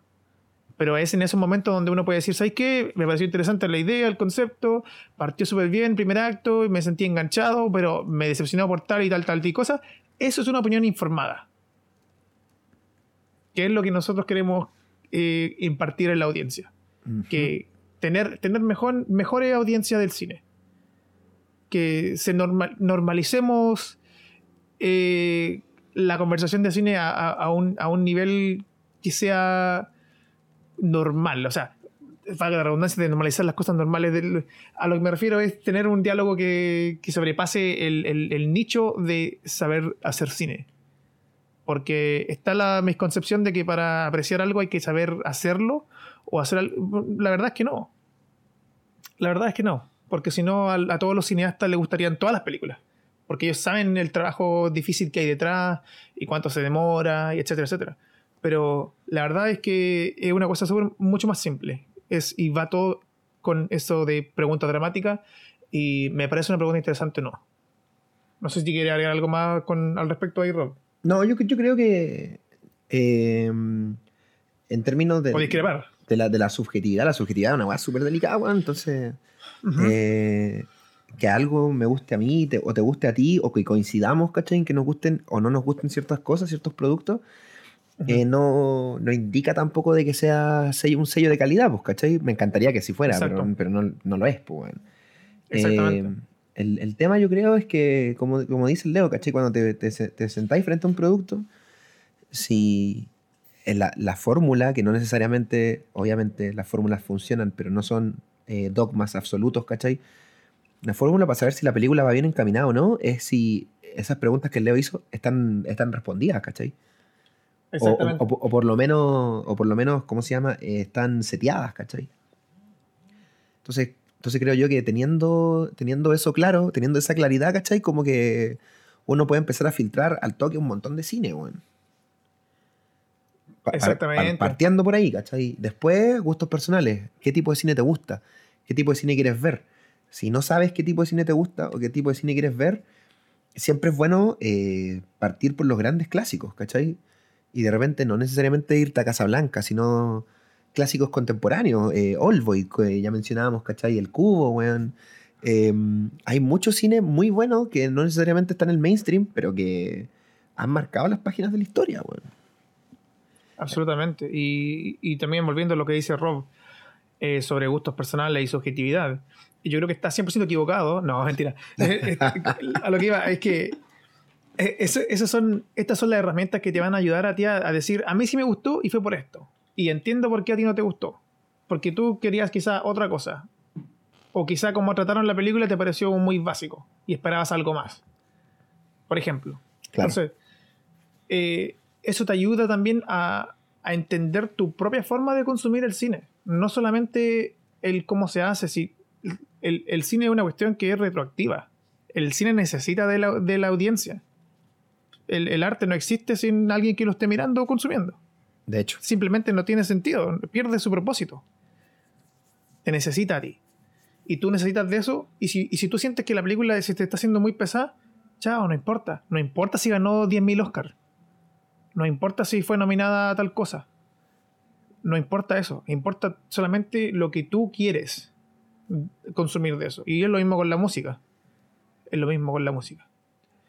Claro, porque hay, mucha gente que, bueno, yo personalmente, me imagino que lo también, no, nos gusta como, no sé, el reggaetón, ¿cachai? O, música que pega, está pegando ahora. Pero eso no quiere, eso no le quita mérito tampoco a ese, a ese nicho musical que ha sabido ganarse un espacio, un espacio indudable, ¿cachai?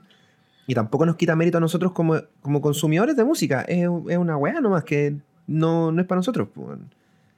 Exactamente, o sea, identificar esas cosas. Como por ejemplo, yo no voy a recomendar películas que a mí no me gustan, como por ejemplo Legalmente Rubia. A mí no me interesa ese tipo de historias. O las de Marvel, weón. O, las de Marvel, también. Yo, jamás voy a recomendar una de Marvel, weón pero tampoco voy a odiarla y ir a internet y a postear que a los que le gustan son unos imbéciles. No, porque yo entiendo que eso es una cuestión mía, ahí, subjetividad. A mí no me interesa. Claro. No tienen que tener la arrogancia de asumir de que uno tiene la verdad absoluta. Porque la verdad absoluta, lo único que hay absoluto en la verdad es que la verdad absoluta no existe. Puta, mejor dicho, imposible, bueno. Y pasando a la segunda parte de la pregunta de Carlos, eh, en IMDB hay un montón de usuarios y uno eh, puede hacer listas. Puede hacer listas de, películas. Entonces, por ejemplo, si yo voy a IMDb el día de hoy o escribo en Google eh, Mindfuck Movies, IMDb, IMDb Mindfuck Movies, seguramente voy a tener varios hits de varias eh, listas customizadas por usuarios sobre lo que ellos consideran sus mejores películas de ese tipo. O Best Horror Movies de tal año. O mejores películas de acción de, este tipo. Se puede hacer búsqueda de esa forma. Ahora, lo otro que yo voy a recomendar, que no sé si se consume en español mucho, es una página que se llama Letterboxd. Ah, sí, sí me, la, introdujeron. Qué raro. Eh, te la introdujeron, bueno, no voy a voy a aislar esos dos segundos y ponerlo de mi ringtone. diciendo, me la introdujeron. De nuevo, Freud, sé cómo le gustaría ser tu amigo. Eh, y bueno, Letterboxd, eh, la función que tiene es, lo voy a agregar el link porque el nombre es medio raro, lo voy a agregar acá en la descripción del podcast. Eh, la interesante que tiene es que los usuarios van haciendo reviews de películas y también listas. Eso es lo importante, listas. Entonces tú puedes ir a, no sé, tomamos el, el, ejemplo de Oldboy, que ha salido al baile harto este capítulo. Eh, Oldboy es una película, tiene elementos de terror, pero es primariamente un thriller, o sea, de suspenso, medio policíaco, eh, es asiática, ¿ya? es medio cinearte. Eh, la película tiene una estética específica, tiene un tono específico medio comédico, incluso a veces un poco histriónica, un poco rara. Y con eso ya tengo como un nicho de una idea de cómo, de qué tipo de película es, ¿ya? Entonces imagínense si a ustedes les gusta película como Oldboy y quieren ver películas como esa, pueden poner Oldboy en Letterboxd y también pueden poner ahí, una vez que ya están en la película, ver listas de usuarios. Haciendo clic ahí, te van mostrando varias listas y obviamente van a ser películas similares a esa. Recomendaciones similares. Y ahí pueden ir encontrando más películas de ese estilo esas son como las herramientas que puedo recomendar que son agregadas, porque la verdad es que para gente, me imagino que para el Rob es lo mismo. Nosotros que somos cineastas y sabemos un poco más de cine, también nos cuesta encontrar películas eh, que nos gusten. También nos cuesta. Y tenemos que hacer la misma pega, que es por la, por la razón que yo sé eso. Sí, de hecho yo veo harto como ranking, one. Claro, eso es lo otro. y, mucho Y si van a 4chan, generalmente ponen esta en la, en, en la, en la página de televisión y film, siempre hay hilos de mm, grid que le llaman. Entonces, en, un, en una imagen ellos ponen eh, mejores películas que han salido este año de, no sé, pues, found footage. Y tú podías ir viendo lo que la gente va recomendando y después ya tú vas filtrando con, con ver la película. Oye, pero aprovechando, Juan, pagan la recomendación que diste porque eh, yo estaba usando esa plataforma para descubrir anime. Y, ¿Letterboxd? Sí, po, y me, me he llevado sorpresas muy buenas. Así que Ya, re- recomiendo la plataforma. Y ya si tuviera que recomendarle una película así para que viera, que yo creo que es un peliculón, eh, que en español se llama, o sea, en, Latino- en Latinoamérica llegó como Las dos caras de la verdad, que es Primal Fear. No sé si la viste. No. Loco, la protagoniza Richard Gere, po, weón. Cacha la weá. Richard Gere con Edward Norton, weón. Interesante. Eh, eh, Edward Norton, ¿eh, ¿no? Eh, sí, sí, sí. El sí, Norton, sí, el- Edward Norton, Edward Norton. Jovencito, Oye, weón. Y, ¿Cuál es tu nombre de usuario en, en Letterboxd? Para ver si te encuentro. No, no tengo, weón. Ah, ya, ok. He La, la he usado eh, viendo listas de otras personas, weón. Ya, ok. Hoy deberíamos tener uno, weón. Como del, del programa. Eh, hagámoslo. Yo tengo un usuario, me pueden buscar como Anteater, eh, el oso hormiguero. Ese es mi nombre de usuario. Y la verdad es que no utilizo mucho la plataforma últimamente, pero eh, podría retomarlo. Una buena, una buena excusa para retomar esto. Sí, podríamos usarla para tener ahí, para ir agregando, ponerle todas las, todas las películas de las que hablamos. Las recomendaciones. Eco. Claro, por- y por listas de episodios. Episodio Eco. 1, agregamos. Mm, interesante, ya. Me gustó esta wea. Está buena, está buena. Bueno, y Ya. te recomendaría esa película, Primal Fear. Es como un, un pendejo es acusado por asesinar a un sacerdote y la película se trata como, como el caso, ¿cachai? Pero, pero tratando de descubrir re- retroactivamente por qué pasó lo que pasó. pues, bueno. Y bueno, no te, voy a, no Interesante. te voy a decir ¿Y nada más porque es? me spoiler. Del 96, bueno. Del 96. Pri- Primal Fear se llama. De Richard Gere. Richard Gere, po, weón. Eh, mm. En, en Letterboxd también está una de las películas que yo hice, un cortometraje. La dura, buena. sí, así que si lo- no la han visto pueden hacerle clic. Eh, Qué bacán. y está disponible en, Vimeo. Lo, lo tuiteé esta semana, eh, la hicimos el año pasado y, y salió mm, este año finalmente para ya terminando su ciclo de festivales. Así que vayan a verla, dura como 9 minutos 14, una cosa así. Eh, está en mi Twitter. Y Twitter personales. Está en mi Twitter, Mr. Leo Astudillo, eh, Rob es Campoate. Campo a ti, compadre. Y en Instagram, Rob Campo a ti también. Campoate también. Y en Instagram soy Astudillo, A-Y Astudillo. Mm. Buena, entonces vamos, dejamos, dejamos hasta aquí, compañero. Yo creo, ¿no? Sí, estamos muy bien. Estamos muy bien. Oigan, eh, siempre un gusto, amigo, compartir con usted. Costó, costó, conche tu madre, pero salió. Y cuando sale, pucha que sale bien. Sí, cuando sale tiene que. pff, weón. Así que la próxima semana, ya saben, eh, la próxima semana, que ilusos. La- el Eh, próximo capítulo. El próximo capítulo, eh, Alien, vamos a estar ahí una chelita, un, un pochoclo, viendo Alien y aplicando todo lo aprendido en este programa, compadre. Así es, vamos a estar posteando las especificaciones de qué versión y cómo hacerlo, etcétera. Exacto. Y bueno, dejamos, como siempre, dejamos hasta aquí este programa de Punto Giro Podcast, ¿no? Sí, como siempre, eh, como eh, lo he dicho antes de cuéntelo, mándenos sus consultas, preguntas, eh, recomendaciones, ayuda, lo que sea. Punto de giro podcast arroba gmail.com. Eso. Y cuídense mucho, un gusto, sigan disfrutando, que nadie les diga que sus gustos están equivocados, porque nadie, nadie es Dios para hacer eso. Y, mm, y sigan compartiendo, disfrutando del, del cine, de las series, de todo lo que involucra la narrativa, weón. Por y si se puede hacer de una manera más, más con más conocimiento, mejor, pues, weón. Y compartir ese conocimiento, weón. Si esa es la idea al final, pues, de que todos podamos de que todos podamos saber por qué nos gustan las cosas, weón. Es, es importante eso. Exactamente. Y lo importante es eh, debatir con la finalidad de racionalizar, no con la finalidad de excluir. Exactamente. Exactamente. Bueno, Ya, compañero. chiquillos. Un placer. Un pla- placer es mío, amigo. Cuídense harto y en su casa cuídense también un montón. Besos, abrazos y para los giles balazos. Chau, chau, chau, chau, chau. Chao.